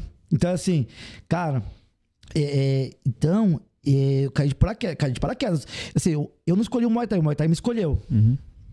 Né? Eu digo isso porque eu comecei a puxar treino pro Guina e tal. Daqui a pouco eu fiquei com uma, fiquei com duas academias. Quando eu fui ver, eu tava com uma turma enorme, cara. E aí, e dando aula e correndo pra lá e pra cá. Quando eu me vi, eu tava mergulhado dentro do Muay Thai que não tinha mais como sair. Eu lembro lá em 2010, mais ou menos. Pior que o bagulho cria uma 2009, raiz, né, mano? é. O Muay Thai, ele você- faz você ficar 2010. preso nele, né? Acho que foi meados de 2009, 2010. O Leandro fez Fazia uns eventos com o Guina. Fiz um evento. Aí eu levava lá uns moleques pra lutar e era, no mesmo evento tinha kickboxing, porrada Thai, Muay Thai sem cotovelo, MMA. Cotovelo, Muay Thai sem cabeçada. É, tem MM todo era tipo de tudo no mesmo quiser. evento. A gente levava os moleques, tinha moleque, ela lutava dois, três negócios ao mesmo tempo lá. Três modalidades O diferentes. Leandro, o, o, o Douglas com a Letícia fazia arbitragem, de Arbitragem. MMA, de tudo. Isso, cara, a gente, gente não, tá, não é muito tempo atrás, tem Não. 12 anos É, isso que eu tô falando. Não é verdade? Verdade. E os eventos eram bacanas, e Top. lotava. Era um Top. Fica imaginando, daqui 10 Fight anos, Party. você contando Ó, isso, ninguém Fight acredita. Fight Empire, ó, Fight lembrei o nome. evento, Meu, veio o nome agora. Fight Empire. Ó, pra você ter uma ideia, ah, o Rodrigo Negão do Douglas, Rodrigo Negão, uma das primeiras lutas foi no nosso evento. Foi. Ah, Ó, Rodrigo Negão. Rodrigo Negão, RN. Tem É, grau RM, preto. na- na- RM. É, É. isso. Pode crer. Grau Rodrigo- preto do, do, Do, do Douglas. Douglas. Foi, um, foi uma das primeiras lutas dele, foi no nosso evento. Foi. A Tainá Ursa. Tá aí na ursa. Foi nada. É, Porra, é, aquele agora menino, no Max, Ô, mano. Leandro, hein? aquele menino também do Fábio Silva, aquele neguinho, moleque O era Caio, não, Caio não, outro. Um, eu esqueci o bom nome pra dele. caramba aquele moleque. Eu esqueci o nome dele também, que era bom pra caramba também. Mas que bom, ainda Então, teve assim- um dia lá né, que ele perdeu a luta lá, que ele tomou um monte de low kick. Então, cara, assim, a maioria desses caras aí hoje, que tudo velho dando aula, começou lá nos nossos eventos. É. Então, assim, e era super bem organizado. Esse evento aí eu fiz, cara, com uma intenção de dar 200 pessoas pra não tomar prejuízo. Então, chamando todo mundo, até os vizinhos que Dentro do octógono. Eu lembro de um é, que você então. fez num octógono lá camuflado. Foi. Que aí o Cara, menino enroscou o pé lá na grade. luta, aí tá bom, né? A gente falou assim, vamos, vamos ter, a gente precisa de 200 pessoas aqui, gente, tra- traz a galera da academia, porque a gente não pode tomar prejuízo. 200 É. Na beira da pessoas. represa lá agora. Isso, lá na, na, na Avenida Atlântica. Deu 800 pessoas no evento, cara. Era balada, era... Estourou o bagulho. Não, sabe o que, que o Leandro balada fez? fight do... Tipo do... balada fight. Não, Do mas o dele era melhor. Do, da, do balada fight? Não, ele pegou uma balada, uma montou o octógono no meio e o pau torou, filho. Uhum, assim, No meio do, do, da balada. É, Então, não tem, não tem o, War hoje, que é dentro da Nitronite, fiz dentro de uma balada, só que não tinha cadeira, não. Tinha só uma, uma fileira de cadeira assim em volta. Aí tinha os mezaninos em volta. E a né? balada. E a balada comendo solta lá, tanto que na, na, no intervalo, o Ravi ficava dançando lá. Ravi Brunão? Sério? Dançando axé? Dan, não, tá dançando eletrônico lá. Ele é uma mina do SBT. Eu chamei os Esse dois. Ravi é uma figura. Dançou, Dentro dançou, do lá, dançou lá de Gogo Boy e arbitrou. No mesmo Aí, não foi nada. Ele Só veio faltou lutar. Tô voltando, Ele veio cara. aqui, aí, Se eu tivesse ele veio aqui, ele bolsa, veio ele- aqui, esse filho da puta, ficou empurrando cerveja em mim, não, eu fiquei loucão, mano, quatro horas de bate-papo com esse viado. Gente fina, velho. Gente Ele é fina. louco. Gente fina. Conheci ele, conheci ele na época da Gibitai. Aí, eu- aí eu chamei ele. Eu já tinha saído da Gibitai na época. Aí eu chamei ele e falei assim: Ravi, vou fazer um evento aí, você você faz o esquema aí. Falei, Faço nos intervalos. Aí Você pra- chamou ele pra dançar? Eu chamei. Aí ele já tava lá, malandro. A, a- a camiseta dos árbitros era uma camiseta da Spunk. Que eu, a Spunk me ajudou nesse evento, né? O bicho é doidão. Aí a Spunk me deu um monte de camiseta. Aí eu falei assim: é o uniforme da O arbitragem. Leandro, o Leandro, quando começou a- na caminhada com, Com o com o Guina no MMA, aí ele me chamou, no- acho que foi no Orkut, no Facebook na época, eu não lembro. Aí ele veio, e eu já tava na caminhada na arbitragem do MMA Aí, já. MSN, Aí, eu, não, eu dei um workshop pra ele pelo, por mensagem. Sabia nada, velho. Pro Ah, é Leandro. uma picareta do Porra, caralho. mano. Sério. Eu fui, Ed, e tal. Falei, não, mano, pode isso, não pode aquilo, faz isso, faz sabia aquilo. nada. Pe- Não pe- pode mordida, não pode. Aí botava os caras Dedo pra no olho, mordida. Não sabia nada do MMA, cara. Eu falei, vou falar perguntar pro Ed, velho. Eu chamei. Meu, isso aí tem, mais de 10 anos. Aí eu sei que um dia até o Guinan foi lutar um evento, eu não sei se foi o circuito Ó, Talent. tô O Sagat falando aí que só tem conversa de velho. aí. Não, não foi o Circuito Talent. Não, foi uma- aquele não. outro que passava no Esporte Interativo Ah, lá. eu O... não lembro, mano. Não, tô falando assim. Eu vou um lembrar dia- o nome. Um dia o Guinan Não sei o que lá, Heroes. Puta. Rio Heroes? Não. Era Ah, o Super Heroes. Super Heroes. Super Heroes. Passava na TV, pô. É. Aí teve um evento lá que a gente foi lutar. Ele entrou de última hora no card. Foi, né? A gente, a gente foi lutar um evento de, de MMA lá. E aí, já vai entrar. Fazendo a mão daquele jeito lá, não sabia fazer. E o cu que não cabia o cabelo. Nada. Aí, beleza. Cadê a coquilha? Esqueci, esqueci. E agora? Não tem coquilha. Aí eu peguei dois copinhos, peguei um copinho descartável, serrei no meio, coloquei Vai um em vendo? cima do outro. olha a caminhada. juro. Não, deixa ele contar essa história direito, vai. Não, como é que é, mano? Você foi fazer. Não, conta de novo. Você foi fazer MMA? Que, que é? Não, ele foi ser corner foi do corner, professor Foi dele. ser corner de MMA. Chegou na hora, da, a mão saiu daquele jeito, cagada, mas fiz a mão, né? Só tinha eu lá pra fazer. Cada um tava com seu, com seu atleta, né? Mas eu vai, fiz a mão, beleza. E agora? Agora é só botar o bucal, botar a coquilha esperar a luta. E coquilha, cadê? Ah, O Guina não tem. levou a coquilha. Não tem, não tem. E agora? Não tem. A gente não conhecia ninguém, ninguém, né? Ninguém vai ficar emprestando coquilha. Eu peguei um copo descartável. Copinho de água. mano. Juro por Deus. Sabe copinho de água? Esses água Sei, sei. poá? Peguei um Eu sei. copinho de água, esse de água descartável de que você abre o alumínio e tal. Eu sei, aquele transparente. Isso, cortei, dentro da cueca cor- dele. cortei ele no meio, Aí coloquei um em cima do outro, o copinho. Isolei, fiz ele todo esparadrapo. Fiz um copinho, sério, fiz um. Fiz um Tô ouvindo isso, Fiz um, eu fiz um- uma coquilha de esparadrapo com o copinho. Ficou certinho assim, ó. Encaixou aqui. A hora que o árbitro, a hora que o árbitro foi trocar, ele fez assim, ó. E o medo de. de da- a hora que o árbitro tocou, o árbitro sentiu ali um. Sentiu que não tava ali no. no né, na carne, viu o negócio, deixou lutar, cara. Foi. Então eu, fiz, então eu fui o primeiro fabricante de coquilha do Brasil. O molde que o Kikão, o molde que o Kikão usa hoje na coquilha de ferro foi esse molde do Leandro. Leandro inventou a coquilha Pode do Brasil, crer, mano. pai. Com o careca aí. A galera que for lutar agora já sabe, né? Não A patente é minha. Tem que pagar pra você, mano. Mano, deixa, eu- deixa eu dar um merchan, fazer um merchan aqui. Legal. Galera, você tá falando do Kikão, então, galera, a parada é o seguinte. Eu tô com esse short aqui, ó. Se liga, olha a beleza desse short. Que o Kikão faz aí, ó. Tá pegando, Caio? Se liga, galera, ó. Short top, tecido maravilhoso. Vou fazer um sorteio desse short aqui, tá? Kikão que, que cedeu ele aqui pra nós, tá? Você já fica ligado que eu vou fazer um sorteio, vou marcar a data do sorteio ainda, não vi ainda. Eu vou ver a data certinha. É, e aí eu vou fazer o sorteio ao vivo aqui no canal. Então, pra participar do sorteio, o que, que vocês vão ter que fazer? Tá ao vivo aqui. As regras eu vou dar no Instagram, como é que vai ser, mas vai ter que estar ao vivo aqui. Uma, uma das regras vai ser que tem que estar ao vivo aqui no, no podcast acompanhando, tá bom? Pra você receber Mauro o prêmio. Breda, o Mauro Breda falando aqui, ó. Ô, ô, ô, Breda, vai- vai- a culpa é sua, foi depois que eu te conheci. Ó, toda vez que eu ia pra Tailândia, eu tava magrinho. Da última vez que eu fui pra Tailândia e conheci o Breda, eu voltei mais gordo. Os caras falam assim, que Tailândia que você foi? Parou de comer a comida de porco É, lá culpa cal- do Breda. calçadão. Verdade. Aí, ó, o Breda tá falando aqui no chat, ó, que eu só vou pra comer churrasco. Que conheci os caras lá, velho. Desandei lá comer. Os caras me levaram em rodízio, ó. Ó. Sabia que na pra Tailândia tem rodízio de pizza? Vamos falar então da Tailândia, mas deixa eu dar só o merchan. Galera, ó, seguinte, quer nos ajudar? Hoje não vai aparecer o Pix pra vocês aí, mas o Caio vai escrever aí, certo, Caio? Acho que você consegue achar. Só escrever aí pra vocês aí, vai estar no chat. O pessoal que nos acompanhar também, nos comentários, a gente vai deixar o link, é, o link com, é, a gente vai deixar no comentário fixado pra você mandar seu Pix, qualquer valor. Vai nos ajudar demais, tá? Qualquer valor. Você também pode mandar um superchat aí. O pessoal que tá ao vivo aqui, manda um superchat, qualquer valor, galera. Nos ajuda demais. É daqui que eu tiro a minha renda pra gente poder manter esse trabalho, manter o, o podcast. É com a ajuda de vocês, cara. Só consigo manter esse canal com a ajuda de vocês. Não precisa ser muita coisa. Porque o pouco seu com um pouco do outro vai ficar um pocão pra todo mundo e o pai fica rico. Então, manda qualquer valor, dá essa força pra nós, dá essa moral. Se você não puder ajudar com Pix ou com Superchat, você pode nos, nos ajudar como? Compartilhando a live, mandando o link aí pros amigos. Dá essa moral pra nós aí, galera. Você também pode nos ajudar comprando os produtos dos nossos patrocinadores. Um dos nossos patrocinadores é a Thai Knockout, tá? Thai Knockout que tá aí produzindo óleo. Faz, faz esse óleo aqui, ó. Ele não fala, você tá pegando, tá ligado?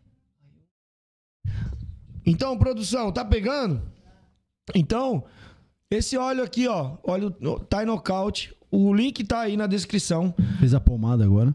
Fez a boa, você fez a pomada também, ó. Se liga, tem uma Tô pomada passando na aqui. minha- no meu cotovelo. Essa Tá boa, pomada boa, aqui, tá galera. pomada, vou comprar. Essa pomada aqui, galera, é pós-luta, tá? Não vai passar antes de lutar, não. Você é a mesma coisa que botar gasolina e acender, viu? Você morre, desgraça. Dar uma de doido aí, passar antes de lutar que você morre.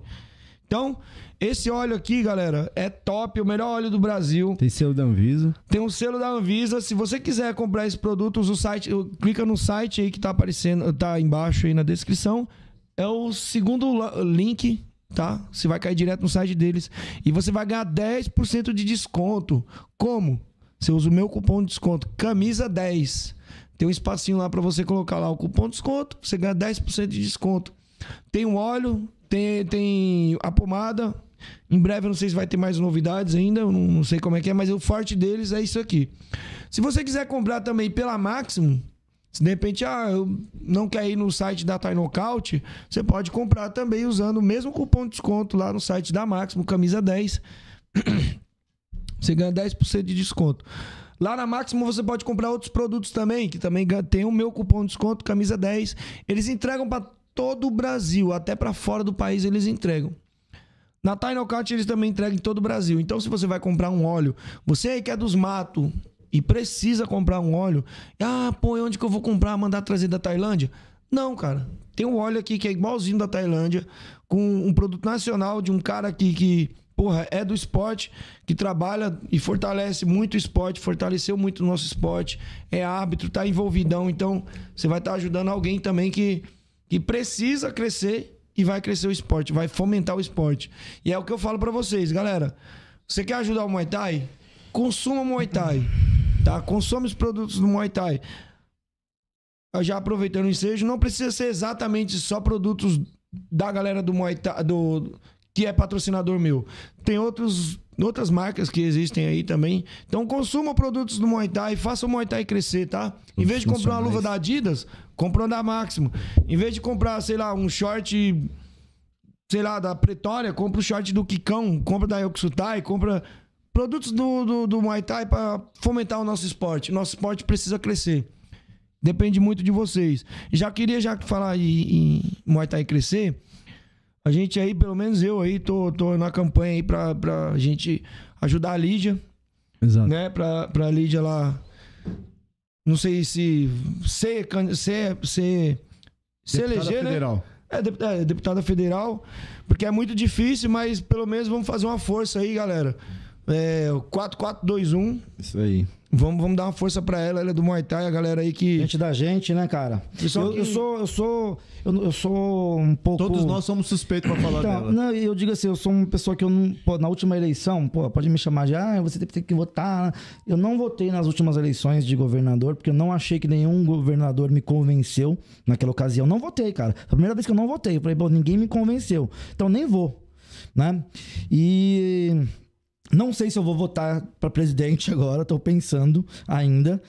E. Pô, mas. Eu vou votar no padre, Se eu de for- ontem pra cá. mas se eu for, Pô, se eu padre é muito votar, doido, hein? Mas assim, mas foi a primeira pessoa, foi a primeira vez que eu colei um adesivo, que eu peguei um santinho na minha Sim, mão. é. Foi da Lídia, porque a gente da gente, gente que a gente viu, que a gente vê o esforço e que a gente vê o quanto eles são idôneos, cara. Assim, o quanto eles são trabalhadores do Muay Thai. Então, quem não tiver candidato aí, 4421, deputada federal, Lídia, do, Lídia Muay Thai. É, eu fui ontem lá, mano. Três horas da manhã, a mulher tava lá trabalhando igual Você sabe que os. o- De verdade mesmo, de verdade. É, não, Ó, ela você é sabe boa. que vo- vo- é, vo- é, os eventos do- da a Copa Tailândia é muito legal. O Tailândia é Sim, muito sim. legal. Mas você sabe que um- num tempo remoto ninguém quer arbitrar lá? Por quê, mano? É, contar essa história. No começo do Por causa de Thailand, torcida? Por causa de no, bagulho? no começo do Thailand, a, a- a torcida da FTT, ela sempre foi muito numerosa. Desde a época dos eventos da, da FEPLAN. Sempre foi muito numerosa, sempre foi muito barulhenta, sempre de muita faixa, muita bandeira, muito grito. Batuque. Muito grito de guerra. Porque eles são oriundos de torcida, né? Sim, sim. Quando eles começaram a Copa, quando eles começaram o Thailand, o evento era totalmente hostil. Era um ambiente totalmente hostil. Pra quem fosse contra eles, era totalmente hostil. Seja equipe, seja atleta, seja arbitragem. Então, chegou um momento que eu, eu, eu fazia parte de uma, de uma arbitragem que simplesmente os árbitros se negaram. Falaram assim, na, no Thailand eu não vou. Aí o outro, eu não vou, eu não vou, eu não vou. Eu falei, eu vou. assim, eu vou. Eu falei assim... Aí o Douglas também, eu, a gente trabalhava junto, eu, o Douglas Letícia, trabalhava todo mundo. Aí os caras, eu não vou, eu não vou. Eu falei, assim, eu vou. Douglas- O Douglas falou também, eu vou. A Letícia também, eu vou. Aí mais uns três lá falou: não, eu não vou, eu não vou. Então chegou um ponto que os caras tinham medo de arbitrar lá pela hostilidade da torcida. É tipo um árbitro palmeirense arbitrar a luta do é, o jogo do Corinthians. Eu tá sou, eu, eu sou palmeirense, eu sou palmeirense, cara. Eu- Então eu fui no jogo esses dias aí, até, até liguei pro Ney, Ney, eu vou no jogo e tal. Fui no jogo levei minha família inteira. Você é louco andar com ele, os caras matam Não, não, só falei pra ele que eu ia no jogo, né? Que ele é palmeirense pra caramba, né? Eu só falei pra ele que fui ao jogo. Aí que eu ia ao jogo. Aí ele falou, legal, tá, beleza. Levei minha família inteira no, no, no jogo. Cara, eu arbitrei dentro da Gaviões. O, a Gaviões fazia eventos, você Eu lembra? arbitrei também. Eu arbitrei dentro da Gaviões. Aí E o os caras sabiam que você é palmeirense? Primeira coisa que os caras colocaram, põe essa camisa aqui, ó. Do Corinthians. Eu falei, o que, que o Muay Thai não faz, cara? Eu com um símbolo do Corinthians desse tamanho no meio do peito, arbitrando. Você tava? Tava, porque era a camiseta do evento. O Era Rato Gaviões, fazia uns pai- eventos lá também, É, então, lembra? esses eventos do Rato lá. Eu, eu lembro que esse evento, eu não sei se tava o Levava Rato atleta pra lutar. Até o Munil lutou lá uma vez. É, né? cara, era grande os eventos dentro da Gaviões, dentro da quadra Gaviões, cara. E aí na última Lá do luta. Bom Retiro. Era, na última luta foi um cara da Gaviões. Eu morava na Rua da Gaviões, na Jaraguá. É, tinha uns eventos lá. Na última luta foi um cara da Gaviões com uma cara, o cara de uma equipe X, cara. Maluco. E aí, a Gaviões botando pânico lá dentro. Eu falei, meu Deus. E o cara da Gaviões tava apanhando, cara. Eu falei, se esse cara sofrer um dó, eu vou levantar ele, cara. Assim, a contagem vai até 50. Nessa... Eu falei assim, a contagem vai até 50. Esse cara não vai perder, cara. Eu tava quase torcendo. Eu falei, vai, cara, vai, cara. Tava quase segurando a perna do outro e tomando um pau. No final deu certo, porque os caras estavam até com de guerra. Se não ganhar, não sei o quê. Eu falei, meu Deus, meu Deus, eu só quero, eu só quero ir embora, só quero ir embora. E era a última luta, cara. Mas deu tudo certo, por isso que eu tô aqui até hoje. E ninguém, e ninguém descobriu que eu sou palmeirense. Deixa eu até agradecer aqui já o Sagat. Pessoal aí, ó. Sagat aí mandou vintão, não falou nada, mas mandou vintão aqui pra gente aí. Obrigado, Sagat. É isso aí, mano. Muito obrigado. E semana que vem, Sagat vai estar aqui batendo um papo com a gente, contando as histórias. É, não sei se o. Você quiser trazer alguém, traz alguém aí e traz cachaça pra nós que nós vai se drogar aqui ao vivo. Quando você tava anunciando, patro- quando você tava anunciando aí os, os patrocinadores, eu vi, tava olhando o chat lá, um abraço pro Carlão, Carlão Gomes, Carlão Gomes da primeira geração lá dos árbitros da FEPLAN. Ele, ele- ele- o que ele falou foi verdade. Ele viu a minha primeira luta, ele viu, ele me ajudou. Primeira, minha primeira luta como árbitro, ele tava lá. Falou, não, vai lá e foi, essa- foi justamente essa aí que deu a treta do Vera. Vai, tá- Logo assim, essa, né? É, a gente tem Tipo, amizade- foi premiado mesmo. a gente Batismo, amizade- né? É batismo de fogo. A gente, teve, ami- a gente tem amizade até hoje, a galera aí tem. A galera do, do Camará Stadium. Você sabia que a gente, que a MTI também tem fora de São Paulo? Caralho. Tem.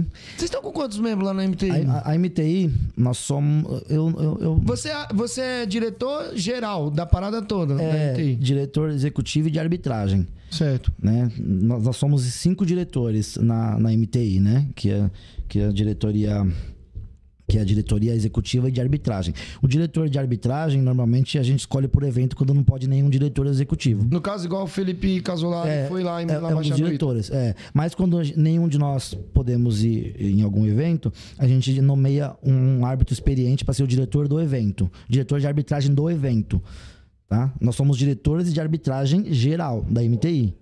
E a gente pode nomear algum árbitro experiente como diretor de arbitragem do evento, Ah, entendeu? entendi. Ou seja, é assim que é, ou, ou seja, responsável pelo evento no dia, mas ele não responde pela MTI. Ele só responde por, a- por aquele evento. Entendeu? Então, mas a gente, nós somos, nós somos eu, o Fabão, o Alex Cobra, eu, Fabão, o Alex Cobra, o Paulo Carvalho, o João Fernandes. É, somos só nós. Alex, o Paulo, o João, é o. Casolari, é, o Casolari e eu. Entendeu? Somos nós, nós cinco. E o Douglas tá lá também, né? Com O você. Douglas é árbitro. O Douglas foi diretor lá uma época. Aí ele saiu, ele saiu da diretoria de arbitragem, ele foi diretor de arbitragem só. Agora ele é diretor na FEPLAN. Ele- então ele saiu quando ele, quando ele foi pra Confederação do Munil. Ele Sim. foi ser diretor lá. Lembro. Ele saiu da nossa diretoria. Cheguei a fazer o curso lá com ele. Então, Ah, ele- então eu tô fechando com, com o Munil também pra vir aqui pra gente falar dessa confederação aí dele aí. Uhum. Então, aí o? Douglas, ele é diretor de arbitragem. Eu também, como eu entrei, eu entrei como árbitro, depois fui diretor de arbitragem e sou diretor executivo. Que é- tem, todo, tem uma diferença, né? Que o diretor executivo, ele participa de todas as, as ações da MTI, fora a arbitragem, né? Todas Uhum. as decisões, tudo que diz respeito a, a cursos, seminários, qualquer decisão da MTI, né? É tudo pela, tomado pela, pela diretoria executiva. E o legal, cara, o mais legal da MTI de tudo mesmo, é que é uma diretoria, é uma diretoria assim que a palavra de todos tem o mesmo peso. Então assim, vamos fazer, vamos fazer. Entendeu? Tudo, tudo a gente vai comprar Tudo um comum lápis, acordo, né? tudo a gente vai comprar um lápis, a gente, todo mundo concorda? Ah, um não concordou, vai pela maioria, ok? Ok. A Arbitragem. Agora, arbitragem. Isso eu pergunto de modo geral, bem genérico. Ela consegue viver de quê? Só da arbitragem ali em cima do ringue? Ela consegue. Como que vocês conseguem Cara, manter a instituição? A arbitragem, a, a- a instituição, a, a MTI, no caso, que é uma associação, a gente, a gente tem a- a associação, tá? mas a gente não. A gente tem como outro, outra fonte de receita os cursos e workshops. Inclusive, vai ter um dia 9, que você tá convidado, viu, Eduardo? É, dia 9, inclusive, dia 8, nós vamos fazer um workshop aqui em São Paulo, lá na academia do, do Felipe do Casuar. Procurem o Felipe lá, galera. Bom até lembrar que a gente vai fazer esse workshop aqui em São Paulo, um workshop de regras de Muay Thai. E nós, nós vamos implementar uma oficina no dia 9. De- uma oficina prática. A gente vai dar workshop, não é um curso de arbitragem, é um workshop de regras. Tá? O, o curso, o, curso de, o curso de arbitragem é uma outra coisa, né? Mais extenso, né? É mais extenso, mas aqui a gente vai fazer um, a gente vai dar workshop e vai fazer uma oficina de arbitragem, porque o, o Felipe vai fazer um evento chamado Copa Elite, que é só Certo. para alunos. Só para aluno brabo. Copa Elite? É, Copa, perdão, Copa Arena.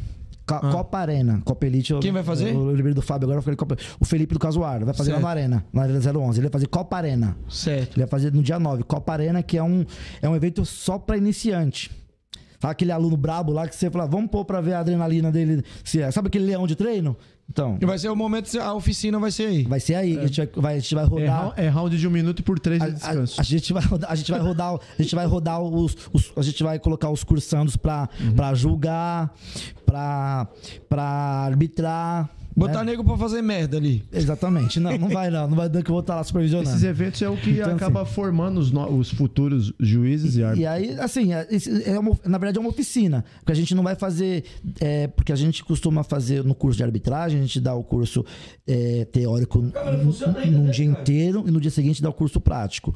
Onde eles vão julgar situações real de luta. A gente põe duas pessoas ali como atores para simular situações dentro de, do ringue e eles arbitrando. Então a gente faz essa, essa parte prática muito, muito boa, muito extensa depois do curso. Só que no workshop não, o workshop é só a parte teórica, né? E mais voltado para as regras mesmo. E a gente vai fazer essa oficina, porque ele, vai, ele ia fazer esse evento, é, ele ia fazer esse evento com- chamando o, o amigo do amigo do amigo. Eu falei, não, por que isso? Falei pra ele, não, faz o evento com, com, com- Vamos fazer uma oficina de arbitragem lá. Ele concordou, super gostou da ideia. Eu levei a ideia pra, pra MTI. Mas MTI essa gostou. parada vai ser o quê? Vai, eu- é, um cara quiser participar, quanto é que ele vai pagar? Como é que vai funcionar? Por exemplo, eu tô de fora, certo? Eu tô sendo Do convidado, beleza. Mas o cara que tá. Você tá falando do workshop? É, do workshop. Ah, não, aí é com o Felipe, né? Aí a gente. O, é, workshop é dele, né? Certo. Ele contratou a gente para dar workshop para ele, o workshop da MTI. Então a gente vai. Ele, ele vai levar o workshop da MTI lá para o pro, pro, pro Arena. Então é com ele. É com ele. Então o Felipe lá do Casuar, Felipe Freitas é o nome dele, né? Uhum, então, já aí, veio aqui. É, entrar em contato com ele lá no, nas redes sociais do Casuar, do Arena 011, ou dele lá, que é ele contratou a gente, é ele que, ele que consegue. Mas pra fazer o melhor. curso, de repente cara quer. Cara, De repente ele tá com merda na cabeça e fala, mano, vou virar árbitro. Cara, o, o, o investimento é mínimo, cara. O investimento é mínimo.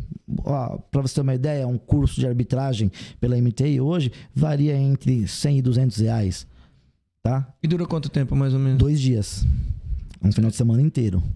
Então, assim, cara, mas é um final de semana inteiro produtivo. Eu digo assim, um É curso, intenção um mesmo. curso de 8 horas num dia, um curso de mais 6 horas no outro. Então, assim, é um final de semana de imersão mesmo.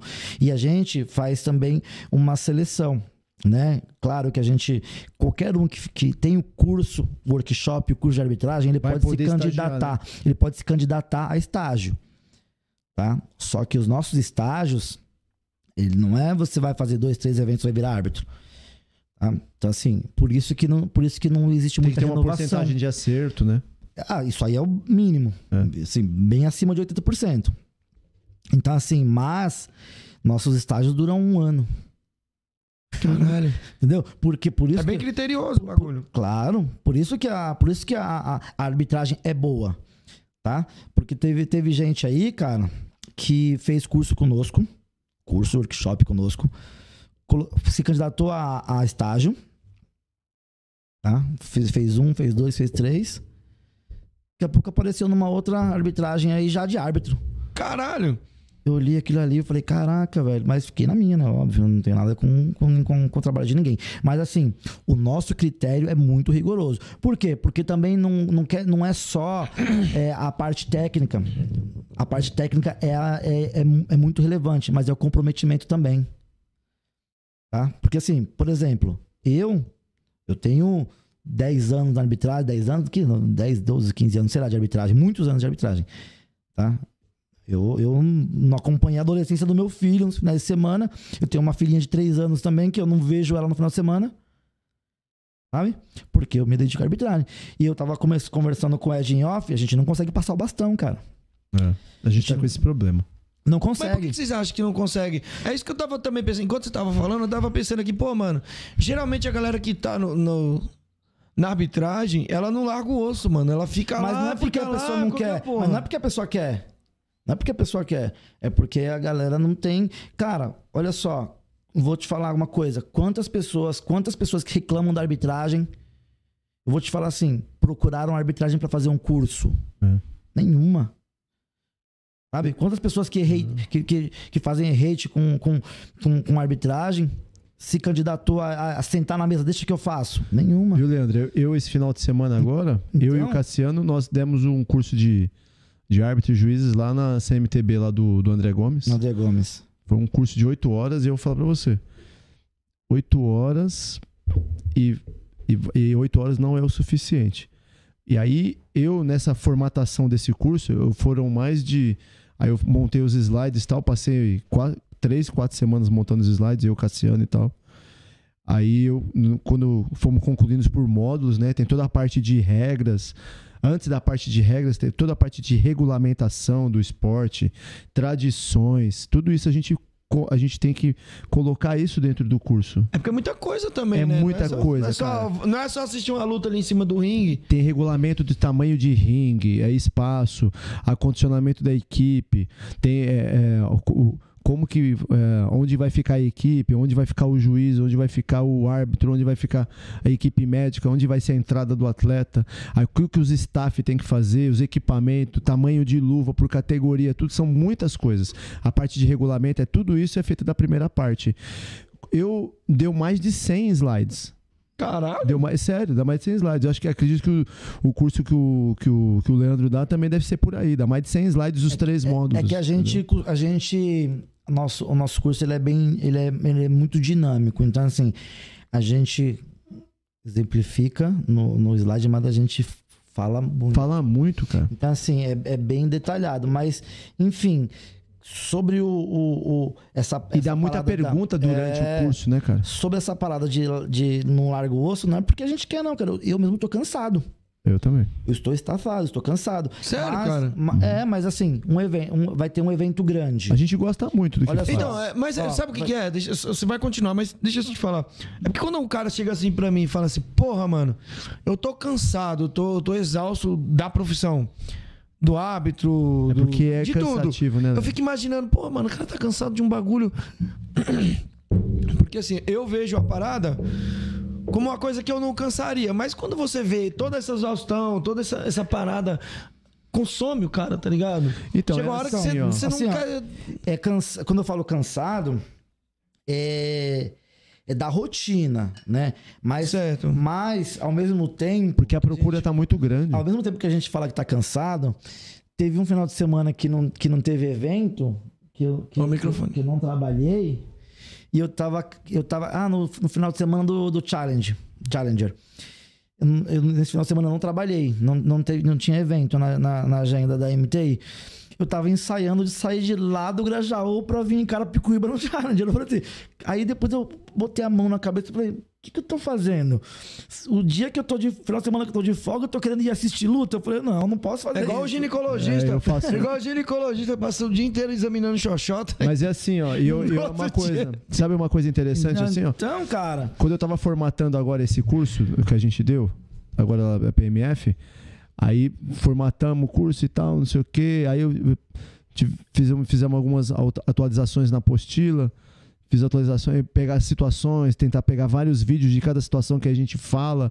A gente mostra o slide, fala e tenta colocar um vídeo daquela situação. Então, ou seja, fica um negócio, mais, tentar detalhar o máximo possível. Aí realmente eu tive consciência agora, dando o curso, dando seminário e tal, mais voltado para isso, que aí a gente realmente, eu não sei o Leandro, acho que o Leandro vai concordar comigo, que a gente vê que realmente é um trampo difícil, cara. É, é tipo assim, é, É um trabalho de difícil. formiguinha, né, mano? Não, é um trampo difícil de se fazer, cara. Assim, mas o pior já foi feito, né? Puxa o Assim, microfone. Pode ficar aí, só puxa. O pior já foi feito, né? Que hoje em dia a regra tá aí, os árbitros estão aí, os cursos estão aí. Mas é, Mas é agora- difícil trabalhar. Eu já até. Deixa eu só falar aqui, mandar um salve aqui pro Superchat que chegou. E eu queria falar um pouco aqui sobre o um Muay Thai. Sai daqui, Ed. Quer, quer ver, meu, meu, quer ver meu dinheiro? Pergunta tá aqui, ó. Sid Clay, Rafael. Tive, já quero aproveitar e já, já falar o assunto aqui que vai ser esse. Tive a oportunidade de, eh, de aprender com o Leandro aqui em Camaragibe, Pernambuco. No curso de arbitragem na equipe Contato Total. Foi muito bom. Já um salve aí pro Salve, Ci- Sid Sid Clay. Muito obrigado Gente finíssima. pelo superchat aí.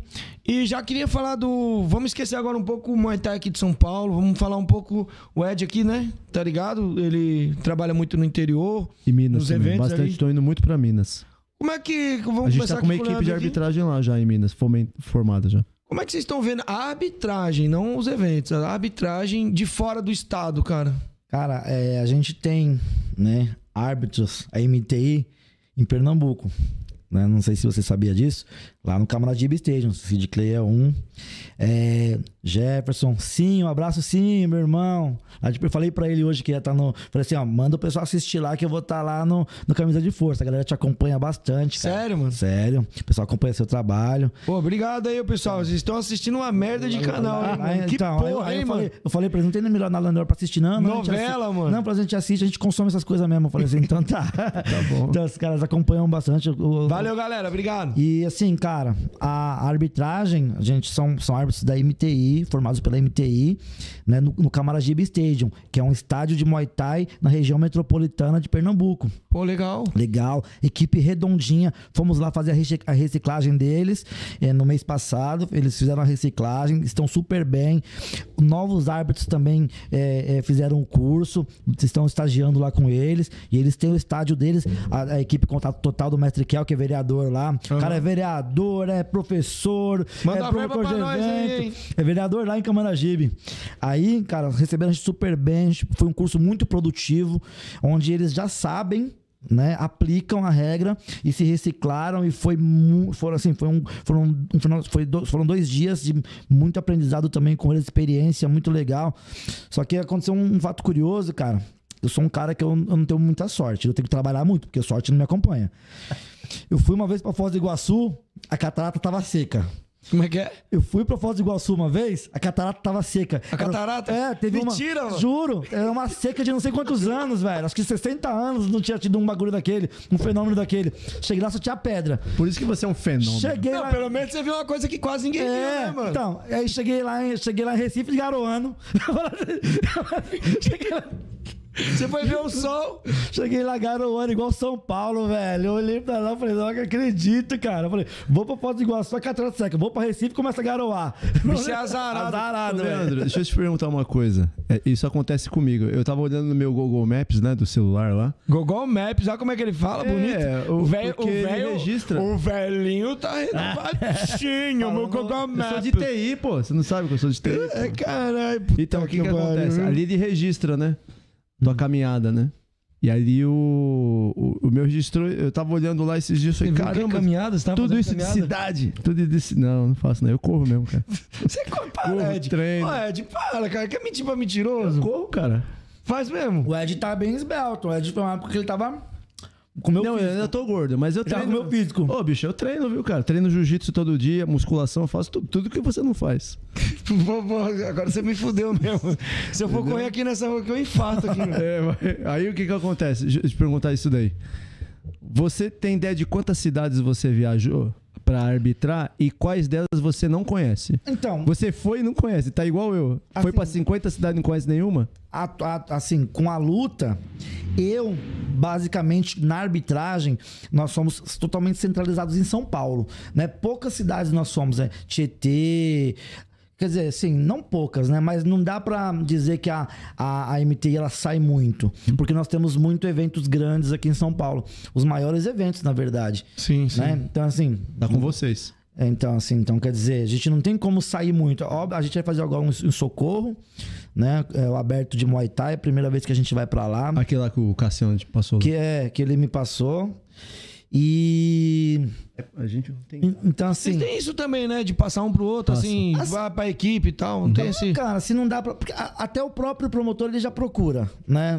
Se- não dá pra gente, ele já procura outro. Às vezes ele já procurou outro e chega na gente, né? Então, assim. Um indica pro outro, porque às vezes um não- às vezes não tem data. E aí, então, e nesse caso foi, foi isso que aconteceu. O Lopreto falou pra ele me procurar, ele procurou.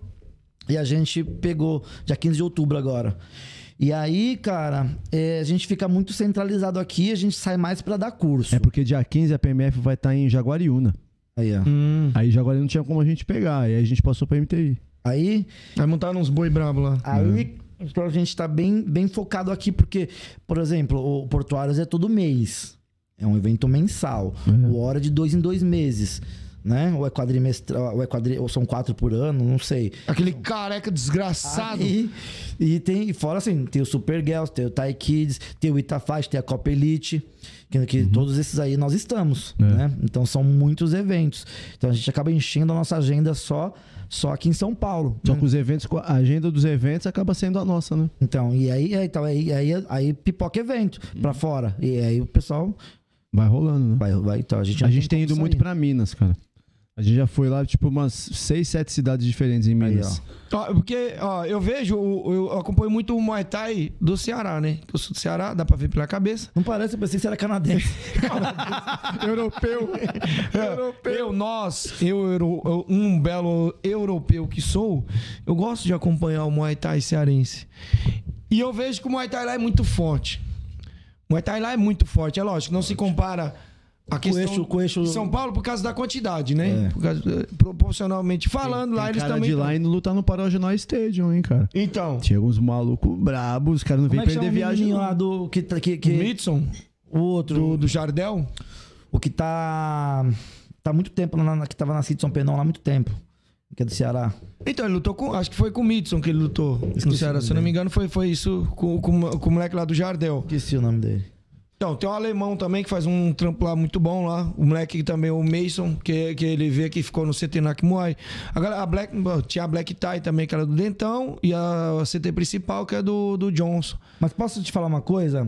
Cara, é assim, você perguntou até da, da- da arbitragem fora, do, fora de São Paulo e tal. É, perdão. Eu vou falar do Muay Thai, cara. No Muay Thai hoje, o Muay Thai não tem mais Põe o estado. microfone não. na sua direção. O Muay Thai não tem mais estado, não. Tem nego chegando de Goiás aí, que é fora, que não é da equipe do Jack. Tem nego chegando do Sul, que não é da, da, da Fight Lab. Tem nego chegando de tudo quanto é Cara, lado aí. falar, a gente tem ido muito pra Minas. Então, falar, assim, o negócio tá Pedro, bravo ele tá lá. falando aqui, o Pedro. É, isso, acho que é o Pedro. Uhum. Então, cara, não tem mais besta, não, cara. Valeu, Wallace. Então, é, é. Agora, a arbitragem, claro que as principais escolas têm predominância, né? Mas o pessoal tem se movido fora de São Paulo também. Eu vejo, acompanho a galera, né? Assim, eu vejo alguma coisa de, de arbitragem, não de, de. Mas assim, de postura, não de julgamento, que eu não vou ficar olhando Rio o de cara Janeiro errou. tem um pessoal lá bem da- dentro Então, da então, regra. assim, meu, o pessoal tá indo, cara. já. Até porque a estrada já tá pavimentada, né? Então, Já tá, cara. assim, coisa que eles tinham que buscar fora não precisam mais. Já, Já, pode tá buscar aqui, aqui. tá pipocando, tá aqui. Tem, tem, meu, tem N Rio de Janeiro tem o Diego. O Diego. Sabe? Então. Eles estão já dando até curso lá, cara. Vocês, agora vem cá. A gente sempre, eu, fa- a gente sempre compara ah, Tailândia, Brasil, se tratando de atleta, de, de equipes e lutas e eventos. Não dá pra comparar ainda. Mas a arbitragem, você acha que dá pra comparar a arbitragem do Brasil com a arbitragem tailandesa? Total. Você acha que dá, tipo assim, Total. não passa vergonha diante Total. dos caras? Eu Total, falo pra não. você, seguramente, tanto eu quanto o Leandro. Eu falo até Total. por ele agora, ele vai concordar, eu tenho certeza. Nós, como árbitro ali, central, dentro do, do, do ringue, a gente, a gente tem condições total de, de assumir uma luta em qualquer estádio na Tailândia. Total, cara. Total, Tanto- seja no Lumpini, seja qualquer luta, luta de cinturão, de qualquer uma. A gente tem condições de fazer. Pega um. Pega, pega Com a qualquer. caminhada ó, que a gente tem, juro por pega Deus. qualquer Caralho. árbitro. Pega, Sem qual- demagogia nenhuma. pega qualquer árbitro experiente bom. Árbitro bom. Não tô falando. Pega qualquer árbitro experiente bom. Eu, Leandro, Cassiano, o, o, Põe uma o- o luta. Douglas. Pode Põe, colocar. põe uma luta pro cara assistir. Que é o inclusive o que a gente faz no, no curso. Vai dar o resultado, corta. Certo? Quando eu entrei pra MTI, eu gabaritei. Pum, acertei todas. Porque eu já era árbitro. Entendeu? Então, assim, o cara vai saber julgar. Vai saber o resultado final da luta. Entendeu? Então, assim, então, não perde pra nada. Tanto os atletas, os atletas top brasileiros chegam na Tailândia, bate de frente com os tops. Não É. bate? Sim, Os sim. lutando também. na regra. Os, Os os caras ar- já chegam lá já formados. então, chega os, árbitros, os árbitros profissionais, os árbitros profissionais aqui do Brasil, os, os, os- os top 10 aqui, qualquer, qualquer luta? Sem problema Não algum. vamos ter dificuldade, não. Entendeu? Então, é. Cara, isso é bom, é bom de ouvir isso, sabia? É. E... Porque assim, vo- você vê que o esporte, ele, de uma forma ou de outra, ele evoluiu, mesmo a trancos e que porque o Brasil, o Brasil ele é sempre, é sempre um, é um bagulho muito avacalhado. Se tá essa pergunta fosse feita há cinco anos atrás, talvez não seria a mesma resposta. Mas como de cinco anos para cá aumentou muito o número de eventos, principalmente nesses últimos, agora então depois no pós-pandemia, nós estamos trabalhando muito porque os eventos estão a todo vapor, cara. Uhum. Então a gente tem aprendido muito a cada evento, então a gente está treinando o tempo todo já trabalhando, entendeu? Eu- Diversas situações acontecem, então isso faz a gente crescer muito dentro do, da profissão, entendeu? O Wallace tá aqui, pergunta. Pode mandar aí que a gente tá vendo no chat aqui, ó. Pode ir falando aí no chat aí, galera, que eu tô Então, acompanhando. cara, eu, eu, Mesmo porque o Muay Thai é o mesmo, né? No Brasil e na Tailândia. Eu lembro que. Eu lembro que a primeira vez que eu fui pra Tailândia, cara, eu olhava assim a. a- Você já era hábito quando você foi pra lá? Era. Hã? Era. Era árbitro. Era árbitro. Já, já era árbitro, né? E só que assim, eu. Só que eu, eu percebi o seguinte: que apesar de tudo ser igual, apesar de tudo ser igual, Uhum. né? A, Tailândia é muito à frente questão de organização, óbvio, né? Não tem como. Que é que já estão lá há muito E tempo. tem grana, a grana que rola, né, cara? A grana que rola é diferente. É. Aqui não tem grana. O Muay Thai brasileiro é pobre. Então, sem dinheiro não dá pra fazer milagre.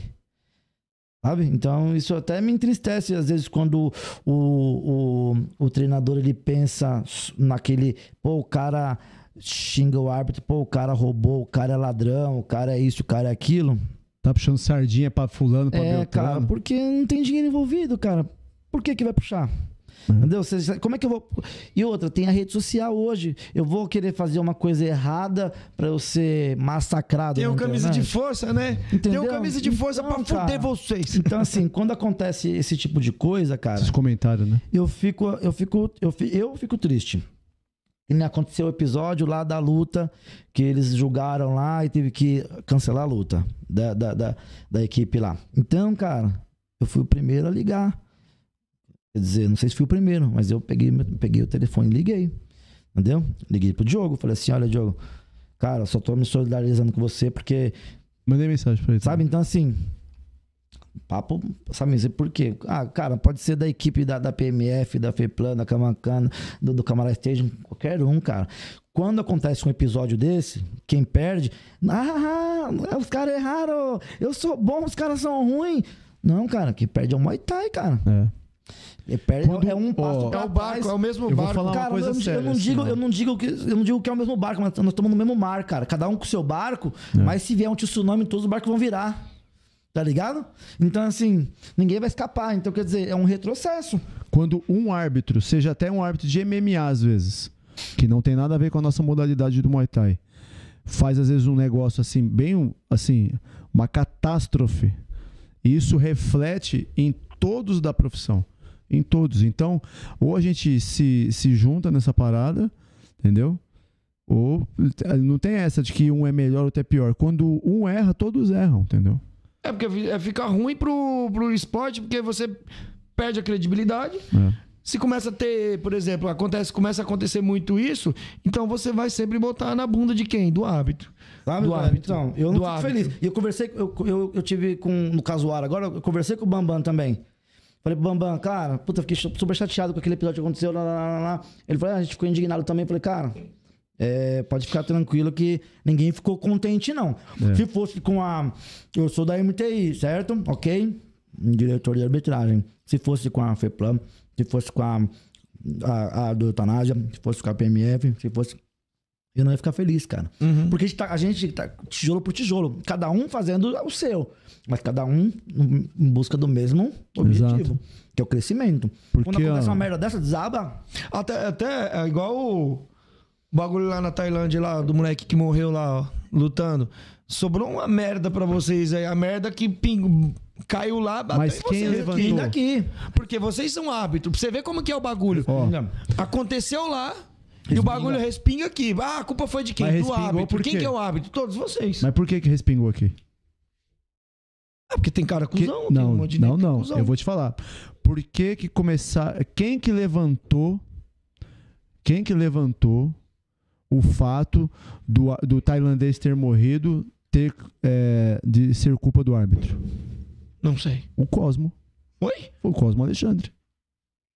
Ele, ele usou a rede social dele, entendeu? Ele usou a rede social dele para se sensibilizar com o negócio e alertar os atletas de que eles não podem lutar por pouco, que eles têm que dar mais valor na profissão, etc, etc. Exatamente. Que realmente e, e conscientizar no papel do Cosmo de conscientizar os atletas de que eles devem valorizar mais o passe deles, valorizar mais o que eles fazem e eles se colocarem realmente que o Muay Thai é, de certa forma, o atleta é uma profissão de risco, eles têm que se valorizar mais, etc, etc. Mas em contrapartida, nesse, nesse combo dele, dele falar e conscientizar os atletas que é esse o papel que ele está fazendo e também botar pressão nos promotores, que os promotores têm que ver mais o lado dos atletas, etc. Isso daí é tudo uma coisa que realmente é tudo conjunto da obra. Ele acabou colocando também que a culpa, parte da culpa, a hora ele falava que sim, hora que não, mas ele colocou, ele atribuiu parte da culpa da morte do tailandês ao árbitro. Então o que que acontece? O árbitro, ele não tem a obrigação de segurar a cabeça do atleta quando ele cai. Se ele segurar a cabeça do atleta, eu segurei acho que duas cabeças em mais de 5 mil lutas que eu tenho. Acho que eu segurei duas cabeças. Se eu segurar, ali você já tem que decretar o encerramento da luta por nocaute. Entendeu? Não tem essa de abrir contagem se você segurar a cabeça. Então o que, que acontece? Eu também, como árbitro, o Leandro sabe muito bem disso, eu não posso evitar de que um atleta ele venha a, a cometer uma falta, por exemplo. Se der tempo de eu entrar, às vezes, para impedir um tiro de meta, por exemplo, é uma coisa. Mas só que eu não posso, porque quem comete a falta é o atleta. Então, tem faltas que os atletas cometem que as pessoas vêm fazendo o quê? As pessoas É igual pegam a mão no e, e pênalti. culpam o árbitro. É igual a mão no pênalti, o árbitro, ele- ele- o juiz não pode apitar antes de você botar a mão na, Tá na bola. Eu- ou seja, É isso, mais ou menos? Você sabe da regra? Você pode dar tiro de meta? Quando o cara tá com a mão no chão ou sentado, sentado ou com a mão no chão, eu não posso chutar o cara na cara, não é, Leandro? É falta. Eu- só que se isso acontecer, quando acontece esse tipo de episódio, as pessoas pegam Primeira e coisa que a pessoa fala assim, árbitro. primeira coisa a pessoa é, culpa o posicionamento do árbitro. Exatamente. Às vezes, às vezes o coitado tá fazendo uma transição, né? Porque o árbitro, posição, Porque o né? árbitro ele não pode. Ele tem que evitar ao máximo com as costas na corda. Pra ele não ser é, é, ali, a luta levar ele pra corda e ele ficar sem ação. Então ele sempre faz aquela transição. Sempre quando. o Ele tem que estar tá- buscando o centro. Ele sempre tem que estar buscando o lado de fora. Ele sempre tem que estar buscando o lado de Tem que fora ficar da onde luta. tem mais espaço pra ele se movimentar. Então, às vezes, o cara tá fazendo a transição, onde acontece a merda. Então, aí o árbitro tá atrás. Fazendo a transição da virada. aí o cara tá atrás do, do atleta, naquele mínimo segundo que ele tá atrás do atleta, o atleta comete a falta. Não dá tempo de pegar, não dá tempo de segurar, não Aí o que, que evitar. acontece? A galera, eu, eu falei muito isso no último curso que eu dei lá em Campinas. A- o- se você, você é atleta, você cometeu a falta, não a culpa não é do árbitro. A culpa é tua que cometeu a falta. Então a galera tem que parar com esse negócio. De que, tipo. Julgar primeiro o árbitro depois da situação. Exatamente. Não, o cara tava longe, o cara não sei o quê, o cara. Ou o cara caiu Ele do ringue, tá- eu, eu acho, eu, eu sou, tô bem leigo, sou bem de fora mesmo de arbitragem. Mas eu acho errado quando a galera diz, ah, o árbitro tá lá pra preservar a integridade física do atleta. Não. Faz parte. Eu acho que quem tem, não, eu acho que quem tem que preservar a integridade física é ele mesmo, porque ele tá pra isso, ele tá lá pra Não, isso. tem assim, ó, Não, tem- é- essa é uma das funções do árbitro. É. Eu mas acho o- que o cara mas tá lá o, pra o se que o Ed tá me falando, mas o que o Ed tá falando tem total sentido, porque assim, o árbitro ele tá ali pra preservar. Só que em situações não tem como evitar. Tem como evitar. Se o cara cometeu uma falta. O tiro de meta, por exemplo, é uma coisa imperdoável por um árbitro. O cara deu o tiro de meta ali, ali já cabe. é- A falta é gravíssima. Tem as faltas, tem as advertências, tem as faltas, e as faltas graves e as muito graves. entendeu? Certo. Tipo, o cara deu um tiro de meta lá e o cara. Aí já começam a falar: ah, o cara tá supervalorizando, o tiro, o chute nem pegou assim, entendeu? Já era, Mas é ali já falta. cabe desclassificação. Mas é falta. Mas Mas, é as- mas é- eu- eu- então, esse- essa cultura de primeiro julgar a posição, o posicionamento do árbitro para depois ver a situação e a maldade do atleta, ninguém julga. Ah, foi uma ação contínua, o cara foi no Ah, calor sempre da é- luta. Sempre é contínuo, Meu irmão, né, cara? ó, calor da luta, isso daí é conversa, entendeu? Realmente, você pega os atletas estreantes, a gente tem que arbitrar muito perto, a gente tem que ficar ali toda hora meio que parando a luta, separando e tal. Os, os estreantes são emocionados. A gente faz o nosso papel, deixa, deixa o negócio rolar, né, Leandro? Mas assim, pega uma galera já mais macaco velho, que já tá quase na fase de tirar a cotoveleira e tal. O cara comete uma parada dessa, meu irmão, porra, na moral, segura o reggae, bicho. Entendeu?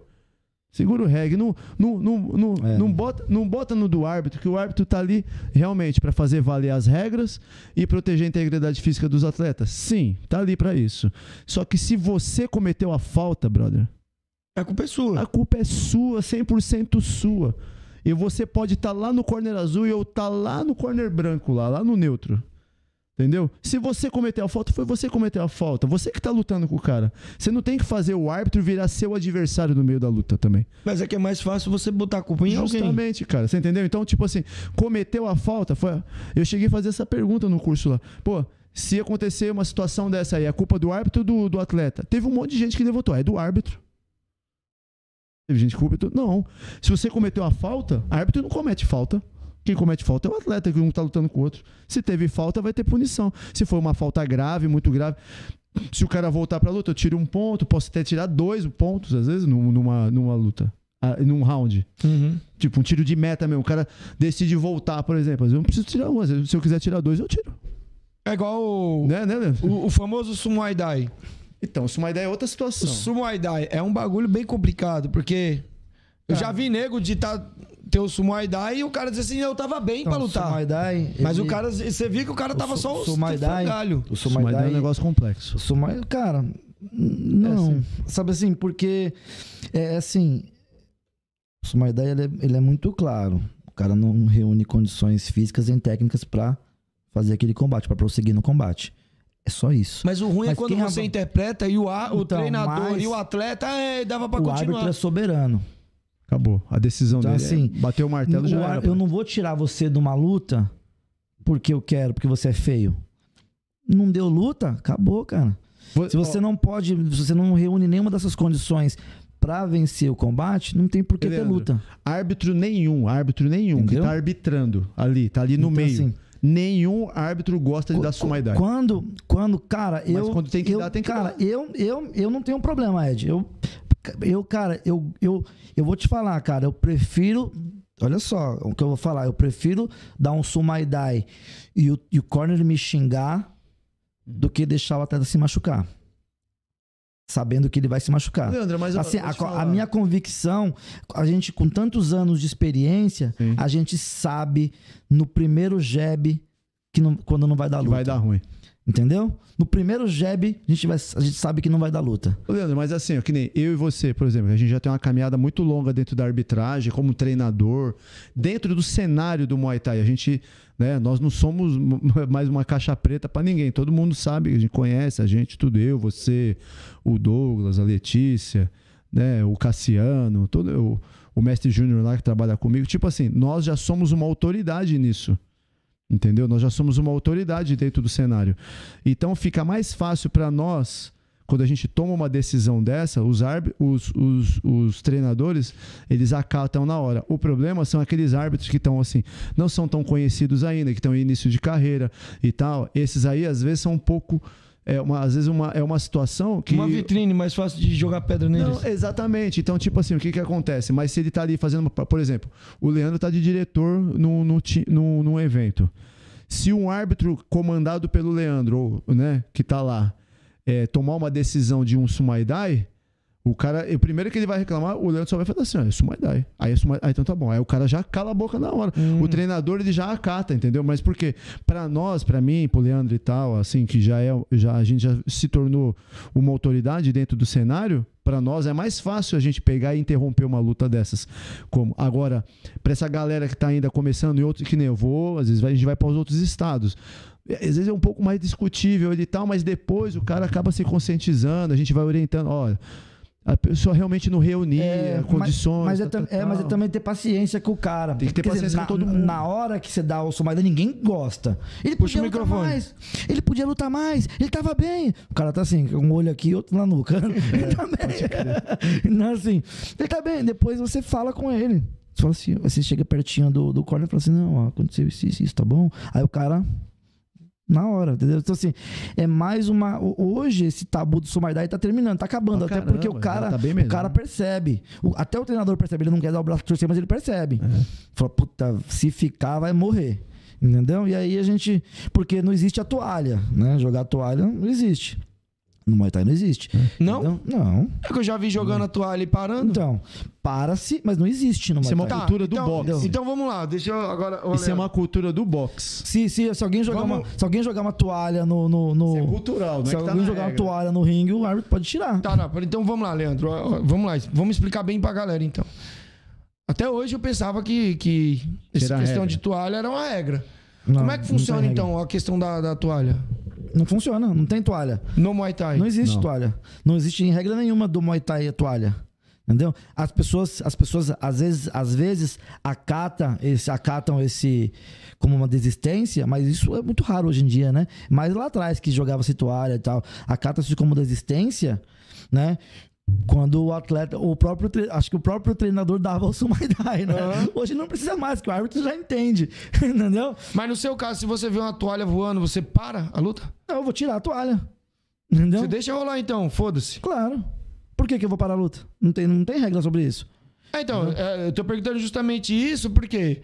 Porque assim, tem a questão do, do fair play que, eu tava, que a gente tava Uhum. falando que tinha isso. Então, mas não, não- então, não vai ter mais toalha. Não vai ter. Hoje em dia, não existe mais toalha. Porque eu acredito nisso, tá? Porque o, o árbitro, ele vai perceber antes de o cara ter que jogar a toalha. Você entendeu? Uhum. A preparação dos árbitros profissionais hoje permite ele dar um sumaidai antes que o corner dele fala. Antes do corner dele Perceba. entre em desespero. O que a Entendeu? gente faz Porque a- vezes, a né, toalha- dá uma contagem. É, e a tal. toalha é um desespero do treinador pra tirar o atleta dele dali, daquele perigo. Só que hoje, com, hoje, com a, a, a, a técnica dos árbitros, a experiência dos árbitros, ele não vai deixar chegar essa situação que o, que o corner vai ter que se desesperar. Ah, entendi. Entendeu? entendi. Porque já vai ter, dado- vai ter dado um sumaidai muito mais tempo antes. Entendeu? Então, assim, isso lá no passado, E fora que a maioria das vezes o Sumaidai, a gente sempre acaba dando uma contagem. Abre uma contagem e tal, mas alguns nem acontece a contagem. Realmente, às vezes, é um não negócio deu é muito luta, esquisito. velho. Não deu luta. Já, eu já terminei luta assim, tipo, em dois, Não três porque, golpes. né, Leandro? Às vezes não é nem porque o cara não é, é que é ruim, né? Não é que o cara é ruim, às vezes o moleque trava, bicho. Dois, Moleque três trava. golpes. Dois, três golpes, eu vi a diferença e já terminei com a luta. Sabe assim, o cara dá um, dá um jab de olho fechado, assim, colocando a cara pra trás. Então- e o outro então- moleque meteu uma bica no meio dele. Então, necessária, o, o, o Sumo Dai não é necessariamente quer dizer que o cara tá apanhando muito. Não quer dizer tem, quando não- você não- já percebe que não vai dar luta. Luta não mal não casada, tem. a Não, então, é, é, quando ele não reúne. Não reúne é, é tanto a parte física quanto a parte técnica pra estar pra tá disputando essa luta. A Ah, gente entendi. fala muito Entendeu? que é uma luta mal características, casada. fi- características físicas e técnicas pra Ah, entendi. entendi. Né, Não, Leandro? ah, não tem nada a ver com nocaute. Tá perto do nocaute e vai dar um sumaidai. Não é isso. É É porque você vê o cara apanhando muito, Não, apanhando muito, os é. caras, pô, Thai, isso Muay Thai. Entendeu? Então quer dizer que não é- necessariamente não, tem que é- chegar é esse down. ponto. Não, tava apanhando muito é down. Então, Sim, sim. Apanhando muito é down, apanhando muito é down. É porque termina. o down não Entendeu? precisa também ficar tonto. Entendeu? No caso. Não, você pega dois atletas que tem look Muay, os dois estão. Os dois lutam, tem técnica e tal. Faz. Tá lutando Muay Thai, os dois estão legalzinho. Aí, aí cabe ali uma contagem e tal. aí a gente vai administrando O isso. down aí. é quando o atleta precisa de tempo pra se recuperar. Esse é o down. Certo. E o outro tá numa vantagem ali. Entendeu? né? Então é isso. O down é quando o atleta precisa de tempo pra se recuperar. De um golpe, de vários golpes. Então é aberto dar uma contagem protetora.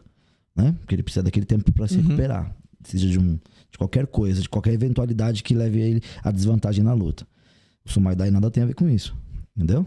Sumai, você pode, o cara pode no primeiro round dar um Sumaidai. É. Entendeu? Que fita, hein, mano? É. Olhar para um. E cê- acontece vamos- bastante. Vamos supor, você, você tem um aluno, tá? Que tem seis meses de treino. Aí o Ed tem um moleque que tem cinco anos. Os dois vão fazer a primeira luta. Só que você vê já na guarda de um e de outro.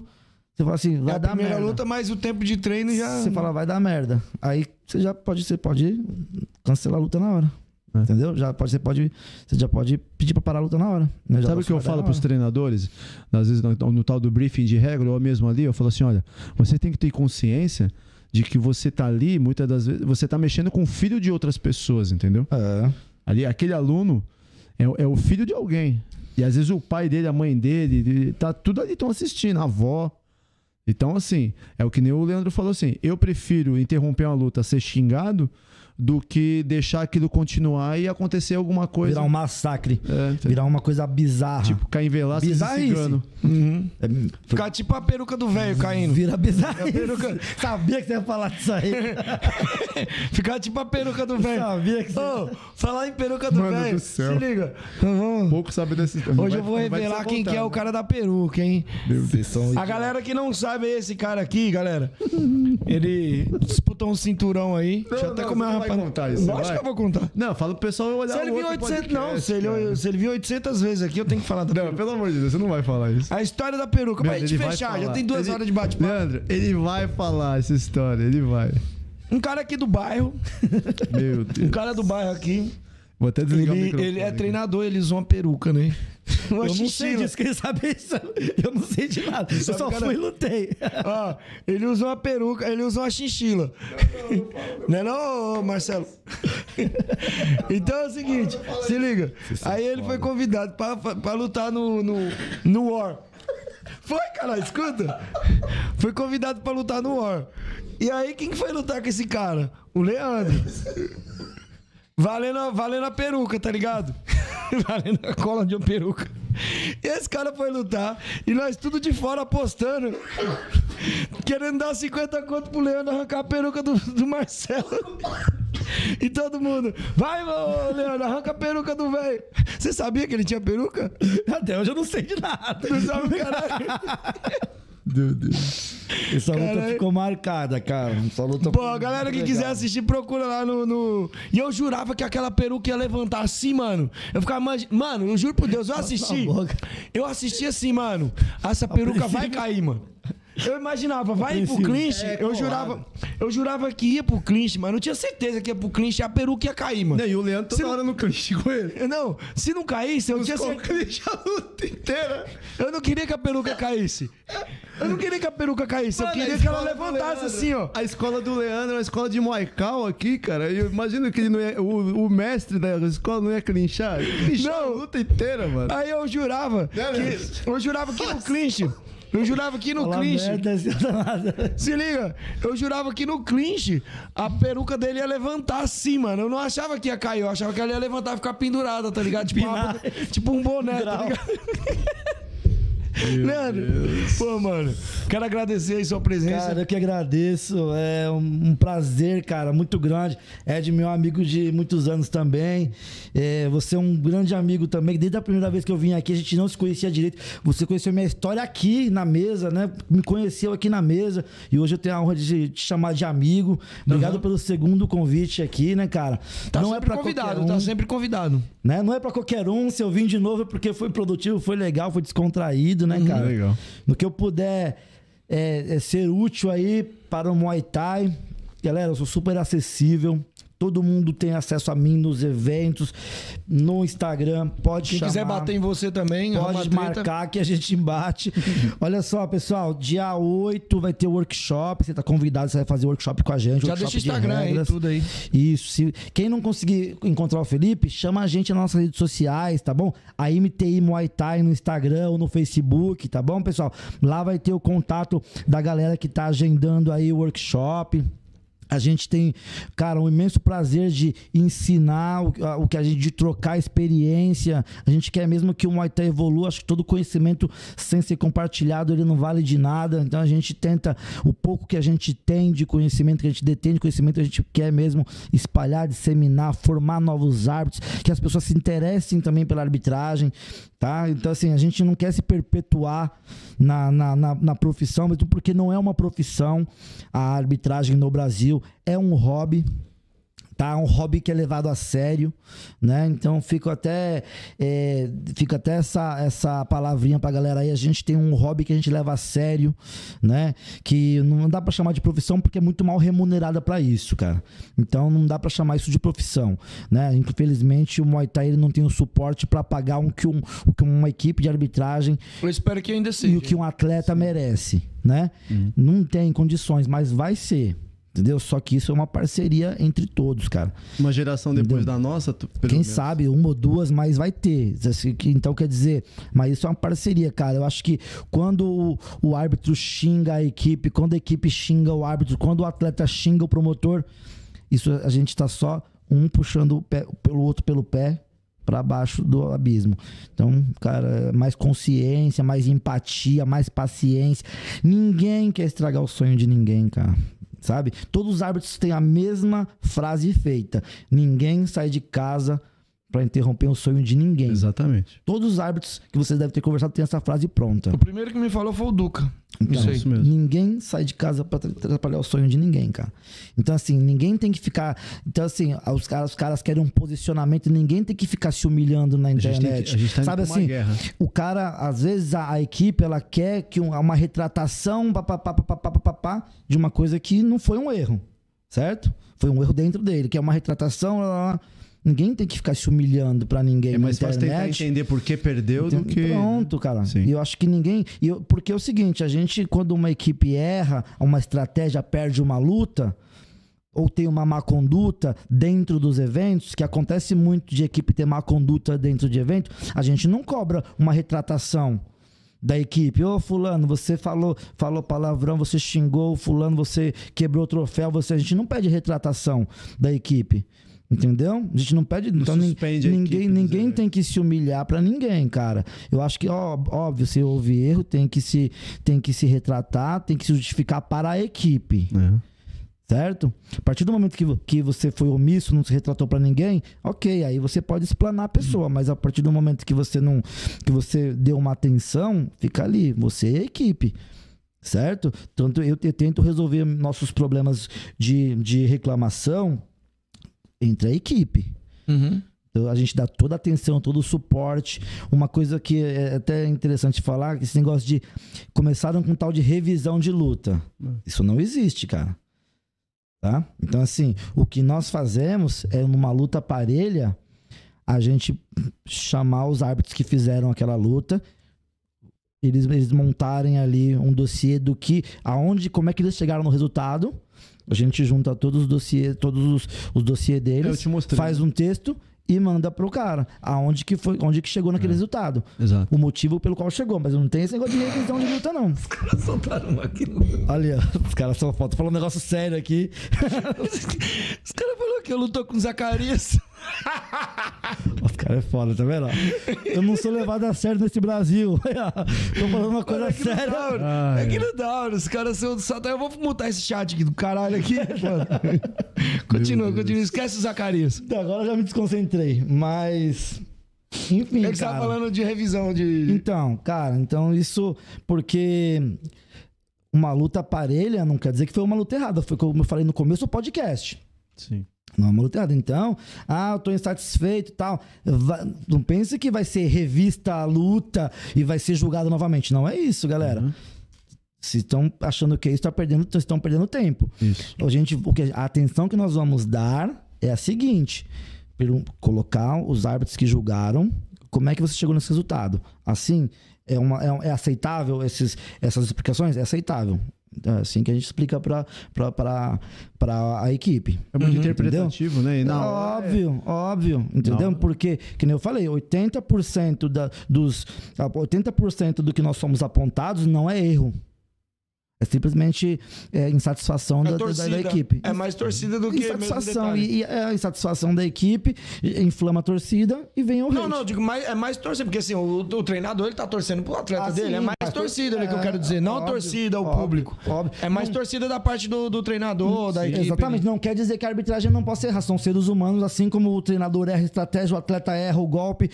Entendeu? O, o, o, o, promotor erra o casamento da luta, todo mundo tá sujeito. A arbitragem não é blindada e outra É o coisa conjunto que, da obra. Outra coisa que me deixa muito triste, cara, quando, quando as pessoas falam assim, os deuses, do, eles se referem às vezes os, como, os árbitros como os deuses do Muay Thai. Cara, a gente é por vocês. A gente é para as equipes, cara. O Muay Thai não tá na mão O- da gente. o- não, não está. Então, assim, eles falam assim, porque os deuses do Muay Thai se acham. Eu já vi cara- vários, vários caras sentando nessa mesa falando isso. Eu assisto os seus episódios quase todos. Se eu não assisto ao vivo, eu assisto depois. Não tem isso, cara. A gente é junto, mesmo porque. Mas já não dá mais nem pra falar mal do cara. Agora Mesmo- o cara tá ficando, ficando assistindo o meu Mesmo porque a maioria dos árbitros são treinadores, cara. Não tem nada de Deus, não. Se eu fosse Deus, a minha, minha equipe tava lá, tava, tava no topo. Tava lá disputando todas as cintas possíveis. Como que Deus é esse? Que não faz milagre? Entendeu? Sou gente da gente, os árbitros são gente da gente. A galera tem que entender que os árbitros estão pelas equipes e pelos eventos, mano. Só por isso. Pelo porque, Muay Thai, né? porque, entendeu? Porque se fosse por dinheiro, velho. Já tinha largado meu, o osso. Meu final de semana não vale 200 conto, não, velho. Entendeu? Meu final de semana não vale 200 conto, não. A- a- O crescimento da minha filha, entendeu? Tá curtindo com a mulher em casa, passeando, me se divertindo por 200 conto, quando chega, não vale, cara. Então, É pelo amor ao esporte, pelo crescimento, pelo, pelo que a gente já remou e viu e, e, aí pra- e- e- e olhando onde nós chegamos e da da onde a gente saiu. Assumimos um compromisso, né? Então, cara, então a galera tem que entender, somos amigos das equipes. E as equipes, quando entender isso, vai entender que, pô, pode acontecer um errinho ou outro, pode acontecer, como a equipe também erra. Pô, troca ideia, pô, valeu. Porque a ideia principal é ajudar o Muay Thai. E é isso, irmão. Obrigado aí pela. Mano, eu quero aqui agradecer mesmo, de verdade, ao Ed, que mais uma vez veio aqui colaborar. Deu. Legal. Veio aqui, não trouxe a galinha preta que Fez ele o traz co-host aqui, né? aí. Fez o Quando co-host. eu vi os dois aqui, eu fiquei acuado. Falei, os caras vão me bombardear. Não, pô, você é louco, mas é parceiro. como eu falo, mano. Eu não. Assim, cara, quando tem polêmica é legal, mas eu, não é meu objetivo trazer a polêmica. A polêmica é legal. Eu faço a minha brincadeira, eu faço a minha zoeira, mas meu objetivo não é botar o Ed contra o fulano, você contra o ci- o ciclano. É, lógico, se você tá disposto a falar, vamos falar, mas eu, eu jamais. Legal. É, igual aconteceu o bagulho, até você me mandou mensagem lá, que não vem ao caso, mas você até me mandou mensagem, mas eu jamais quero, Aham. entendeu? Botar ninguém contra a parede. Minha intenção Lógico. aqui é agregar pro esporte. Lógico, do meu jeito, na zoeira, mas é agregar. Cara, mas eu que agradeço, cara. E assim, eu tô muito feliz em estar aqui e muito mais feliz ainda. Eu sou uma pessoa que eu observo tudo, cara. Eu observo em ver a sua evolução dentro do cenário. Começou com o podcast despretensioso. Hoje, cara, é quase. É, você é uma mídia do Muay Thai relevante. Sim. Você é um cara relevante dentro do Muay Thai. Tem Desse uma jeito doido, zoando e tal. Você tem, tem que tomar até cuidado com algumas palavras, porque hoje todo mundo te vê, irmão. Caralho, eu, Não, mas eu- assim- eu não sei se eu fico orgulhoso Então- ou se eu fico com Então, preocupado. fica- pode ficar preocupado, porque assim, você tem uma relevância muito grande hoje dentro do Muay Thai. Todo mundo quer te ver, todo mundo quer ver as suas entrevistas, quer ver o que você falou, o seu ponto de vista, as pessoas que você está entrevistando, sempre tem alguma coisa para falar. Então, assim, eu, eu tô muito feliz de estar aqui, de estar aí nessa. E eu quero que quero vir aqui na quinta, na sexta vez e cada vez tá maior isso aqui, toma uma proporção grande que o nosso Muay precisa. De, de, de, de gente doida, que nem, que nem você, que nem eu, que tô na arbitragem até hoje, mas de gente que ama o Muay Thai. Tu não trouxe pendrive hoje, hein? Não, já foi. Eu tô com o coração quase morrendo, não posso mais nada. Pô. Não, você tem que, ah, você tem que vir mais uma vez aqui antes de morrer. Deixa eu só falar uma coisa rapidinho. O, o, o- o- eu, tinha, eu tinha acabado de infartar uns tempos, né? Aí o China me chamou no WhatsApp e falou assim: Cara, você é um, é um guerreiro, você é um, um cara, um batalhador, cara. É, cara, você passou por tudo isso. Você merece um- uma coisa mu- muito legal. Você não quer lutar no meu evento, não, pra caralho. Vou fazer a Copa Thailand. As pessoas querem te dar um O dinheiro. China vive agora- querendo casar a luta pra mim. Aí, Mano. cara, eu falei assim, porra, acabei de infartar, sou um guerreiro, passei por tudo isso, eu mereço lutar, cara. Eu falei, caraca. E eu o tava quer junto, matar. Eu falei, o cara quer me matar. Aquele Os dia, é pessoalmente, louco. também, ele cantou eu e você pra lutar o- Pra a, a lutar. Copa. Aí, ó, vou- fazer a edição de 10 anos aí, você passou por tudo isso, você merece. um Eu falei, cara, Masters É isso que É eu 30, mereço. é 30 segundos de luta e o maço de cigarro. Não, e um seis meses de- na UTI, cara. Pô, Legal, Ed, velho. mano. É isso, Ed e- e. Leandro, mano, muito obrigado. Eu que agradeço, De irmão. verdade. Pô, ouvir isso aí, cara, de vocês, eu fico feliz pro caralho, porque, mano. Meu objetivo sempre foi esse. E, e, cara, às vezes eu fico, tá ligado, sentado assim. Quando eu tô andando de moto, eu reflito mais quando eu tô andando de moto. Eu fico pensando, mano. Caralho, o privilégio que eu tenho de sentar do- de frente com as pessoas que eu admiro e trocar essa ideia Porra, velho. e dar espaço. Eu, eu- é, o, a minha maior felicidade é dar espaço para as pessoas que eu admiro poder falar. Legal, irmão. E os que eu não admiro também, porque já teve cara aqui que eu não admiro e sempre vai ter esse espaço também, porque Aham. é que não eu me propus, eu já falei isso várias vezes. Eu não trato mal ninguém que vem aqui. Uhum. Eu posso não gostar do cara, mas se o cara vir aqui sentar aqui, eu vou tratar ele bem. Eu posso odiar esse cara, mas se eu der espaço pra esse cara, eu vou tratar ele bem. Não é porque eu sou falso, é porque eu me propus a isso. Aham. Eu posso sair daqui e sair na mão com o cara lá. Mas aqui ele vai ser bem tratado. Se eu der espaço pro cara, ele vai ser bem tratado de qualquer jeito. Legal. Ou os outros podem não gostar e dizer assim: ah, você puxa saco, você é isso. Não, cara. Eu me propus a dar espaço a todo mundo do Muay Thai. Todo mundo vai ter espaço aqui. Legal, irmão. É lógico, o cara que tem história pra contar. Não vou trazer um cara aqui que é. ninguém conhece, não tem o que falar, não tem. Sabe, pessoas relevantes. Você é um cara relevante, o Ed é um cara relevante. Todos que vieram aqui são os caras relevantes. Como eu falei, posso não gostar da pessoa, mas são pessoas relevantes. Respeitar. E que tem direito a esse espaço. E esse espaço eu criei pra todos. Passo do Muay Thai. É, é isso que eu sempre falo, mano. E, eu fico muito feliz É, de, cê é de ter pessoas que vêm aqui e eu vejo. Às vezes eu fico escutando, dificilmente eu escuto os episódios, porque eu não gosto da minha voz. Minha voz irrita, que eu sei. De verdade, não, eu sei, minha Não sei voz também. irrita. Irrita, tô brincando. Tá brincando, caralho. Minha voz irrita. Mas eu, às vezes, eu fico escutando. Porque assim, eu quero escutar a história que o cara tá falando e eu fico, porra, mano, olha que história que eu consegui arrancar desse cara. Muito legal, Esse né? dia eu tava ouvindo o podcast que eu fiz com o Elhão aqui. Falei, mano, que privilégio que eu tenho de conversar com um cara que nem o Elhão. O cara vir aqui contar histórias e trocar uma ideia Uhum. E discordar e me xingar. Eu, eu, eu, eu ouço muito as histórias. Eu, não, eu, eu só fico bravo quando começam já a tocar na arbitragem. Eu já começo a ficar bravo. Mas eu, o Elião eu amo, você é louco. Então, Eu amo. é, são pessoas que, pô, eu dei espaço e sempre vai ter. E você, e você eu começo. Eu sempre começo vendo seus vídeos torcendo pra não dar merda na intro. Porque você sempre fala uma merda na intro, né? Aí, galera, tô aqui com. Sei lá, sabe? Ele fala o nome do. Puta, um apelido pejorativo pro cara assim. Ah, eu sempre começo da pior Tô aqui forma. com que é coxinha, não sei da onde aqui. Eu falo, puta. Aí eu, eu fico torcendo. Eu não, não, não, não, não, não, não, não, não. Falou. Aí, aí, aí depois desenrola a entrevista da hora. É, eu converso, eu converso bastante com, com o Tanás, assim. Da semana a gente conversa várias vezes durante a semana. A gente tem trocado muita ideia. Ele, volta e meia ele me manda mensagem, eu também mando pra ele. Porque a gente tem o espaço hoje, né? Do Camisa de Força é o espaço do Muay Thai hoje, Muay né? Thai, Sim, cara. É todos uma mídia do Muay Thai espaço. mesmo. Então, E de outros esportes, aí já viu uma galera do outro Sim. esporte, aí Sim, vem sim. aquela moça trans lá, cara, que da hora. Ah, foi demais pra aquela- caramba. Vou te passar o contato dela. Cala a boca. Aí, vou te passar o contato aí, da cara, gostei pra caramba do, do- do- dos caras do Gil que vieram aqui. Mas assim, achei legal pra caramba, cara. Pô, ele trouxe o David Hudson aqui, o dono do Então. SFT, cara. É, cara. Meu, o é menino da arbitragem. do- nunca foi em lugar nenhum. O menino do locutor lá, que ele é, eu conheço ele muito O tempo. Wendel. O Wendel, cara. Meu, eu já trabalhei legal, acho que mais né, de ele? 30 eventos com o Wendel no Pro Então. É, cara, o Wendel, o Wendel também dá. Eu vou trazer um cara aqui que eu gosto muito do trabalho, a gente tá marcando a data só. Que ele, dois caras, né? Eu, eu vou adiantar aqui porque ele não tem Instagram, não tem Não é nada. o Flávio Almendra que tem que trazer de qualquer Não, o jeito? Flávio manda beleza, mas um cara que eu sempre trombo, assim, que eu troco ideia, é o Danilo da União ABC. Tá. Que ele falou que a gente vai vir Legal. aqui. É um cara que, mano. Cara ele falou assim, mano, eu não dou entrevista, eu não faço nada, mas eu vou no seu podcast. É um Só tem que marcar a data. E o Celção, mano. O Celção é um Celção cara é que. resenha. Celso é da hora, Celso é né, da cara? hora, O cara Celso que é- gosta de graça, hein? Né? Celção é... É, ó, educado, simples. E sabe? sabe, dar, fazer o trampo. E tem muita coisa pra aprender com o Celção. E, cê- e gosta de um rango gostoso, velho. Sabe fazer um rango da hora. Aí, ó. Levou no restaurante top. É isso, Celção. Obrigado. Galera, muito obrigado. Valeu. Ó, Ó. dia, ó, dia 29, dia 29 agora de, de, de outubro, eu vou estar dando seminário com o Cassiano lá no, no CT do Elias Silvério, de regras. Vou estar falando da diferença do Muay Thai e do kickboxing.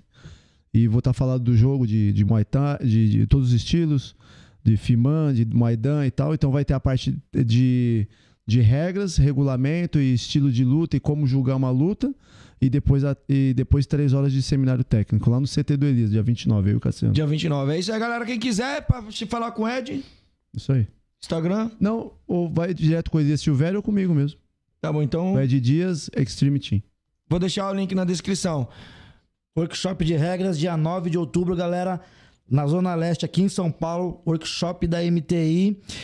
E oficina de arbitragem no dia 9 na Copa Arena, tá bom? Quem quiser, quem tiver interesse em fazer esse workshop conosco, entrar em contato no Instagram, a MTI Muay Thai, tá bom? Arroba MTI Muay Thai ou no Instagram do Felipe Freitas, do Casuar, beleza? É. Quem quiser ir lá fazer um treininho na sua academia, É só chegar que lá todo mundo é bem-vindo, cara. Onde lá que é é? a casa de todo mundo. Minha academia fica próximo ao Autódromo de Interlagos. Farangue, arroba Farangues Fight Gym. Entra lá, manda DM, marca lá. A gente tá marcando um treinão. O Will vai, vai colar lá.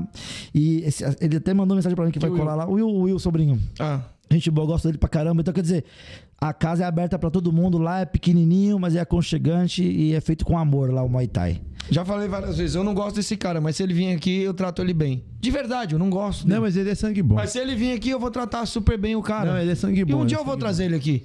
E que vou tratar o cara super bem, com toda a educação, Não, porque mas- é como eu falei. bom. E quem for de Guarulhos, mas- me chama lá e só colar. Tamo junto. Vou deixar ter o Instagram seu Ed. É de Dias Extreme Team. Galera, ó, semana que vem, Sagate. Primeiro cara que eu vi fazer esse trampo assim, não tinha um podcast, mas eu vinha rádio, que ele tinha Eu fui rádio. no, no podcast. Foi lá que eu vi você a primeira vez, que eu até falei assim, pô, sou da King Guitar. Você falou, pô, King Guitar é dessa equipe sinistra Acho que e era tal. Rádio Elite, né? Rádio Elite. É Rádio. Elite, então, a gente vai trocar ideia com esse cara aí, o Sagatão vai estar aí, ó, vai trazer bolo pra me mastigar, ele que não traga não, que ele vai ver, o bagulho vai ficar louco é da aqui pra ele. Firmeza, pessoal? Muito obrigado aqui, um forte abraço, um beijo e é nóis. Valeu.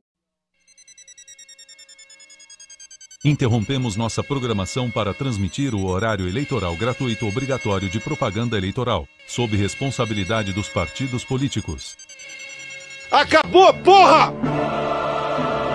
Me desculpe, desabafo, acabou! Eu sou obrigado a falar que esse programa aqui tá uma porra. Não acho que quem ganhar ou quem perder, nem quem ganhar nem, per- nem perder, vai ganhar ou perder. Vai todo mundo perder. É, me estruparam, tive que fazer de tudo e agora tô aqui. E foi ruim? Foi ótimo. Desculpe, mas aparelho escritor não reproduz. Os casais que se prostituem no seu leito, maculando o seu leito, não herdarão meu reino. Na cama é papai e mamãe. Oh, glória! O que passa disso é de Satanás. Porque você vai pro inferno e vai ser torturado. O Senhor mostrou também às mulheres que Deus dá um barquinho e elas querem um Titanic. Viu? Lá elas vão ter serpentes espinhosas, enorme de várias metragens, entrando na sua genitália. Porque quiseram uma coisa grande. Glória a Deus. Deus não deu. O que, que nós vamos fazer? Orar e jejuar. E não é pra dizer nada nessa hora ninguém. Hum, como você é boa. Hum, como você é bom de cama. Quem ficar miando como gato em cima da cama nessas horas, de intimidade com o. O Senhor diz que é réu do fogo do inferno. Morra calado com a sua esposa na cama. Não digam mais. Ele disse que esse negócio de chiado, de miado, é bomba gira na traseira do carro. É pra usufruir do seu prazer. Calado. Calada. Glória a Deus. Viu? Vou cagar.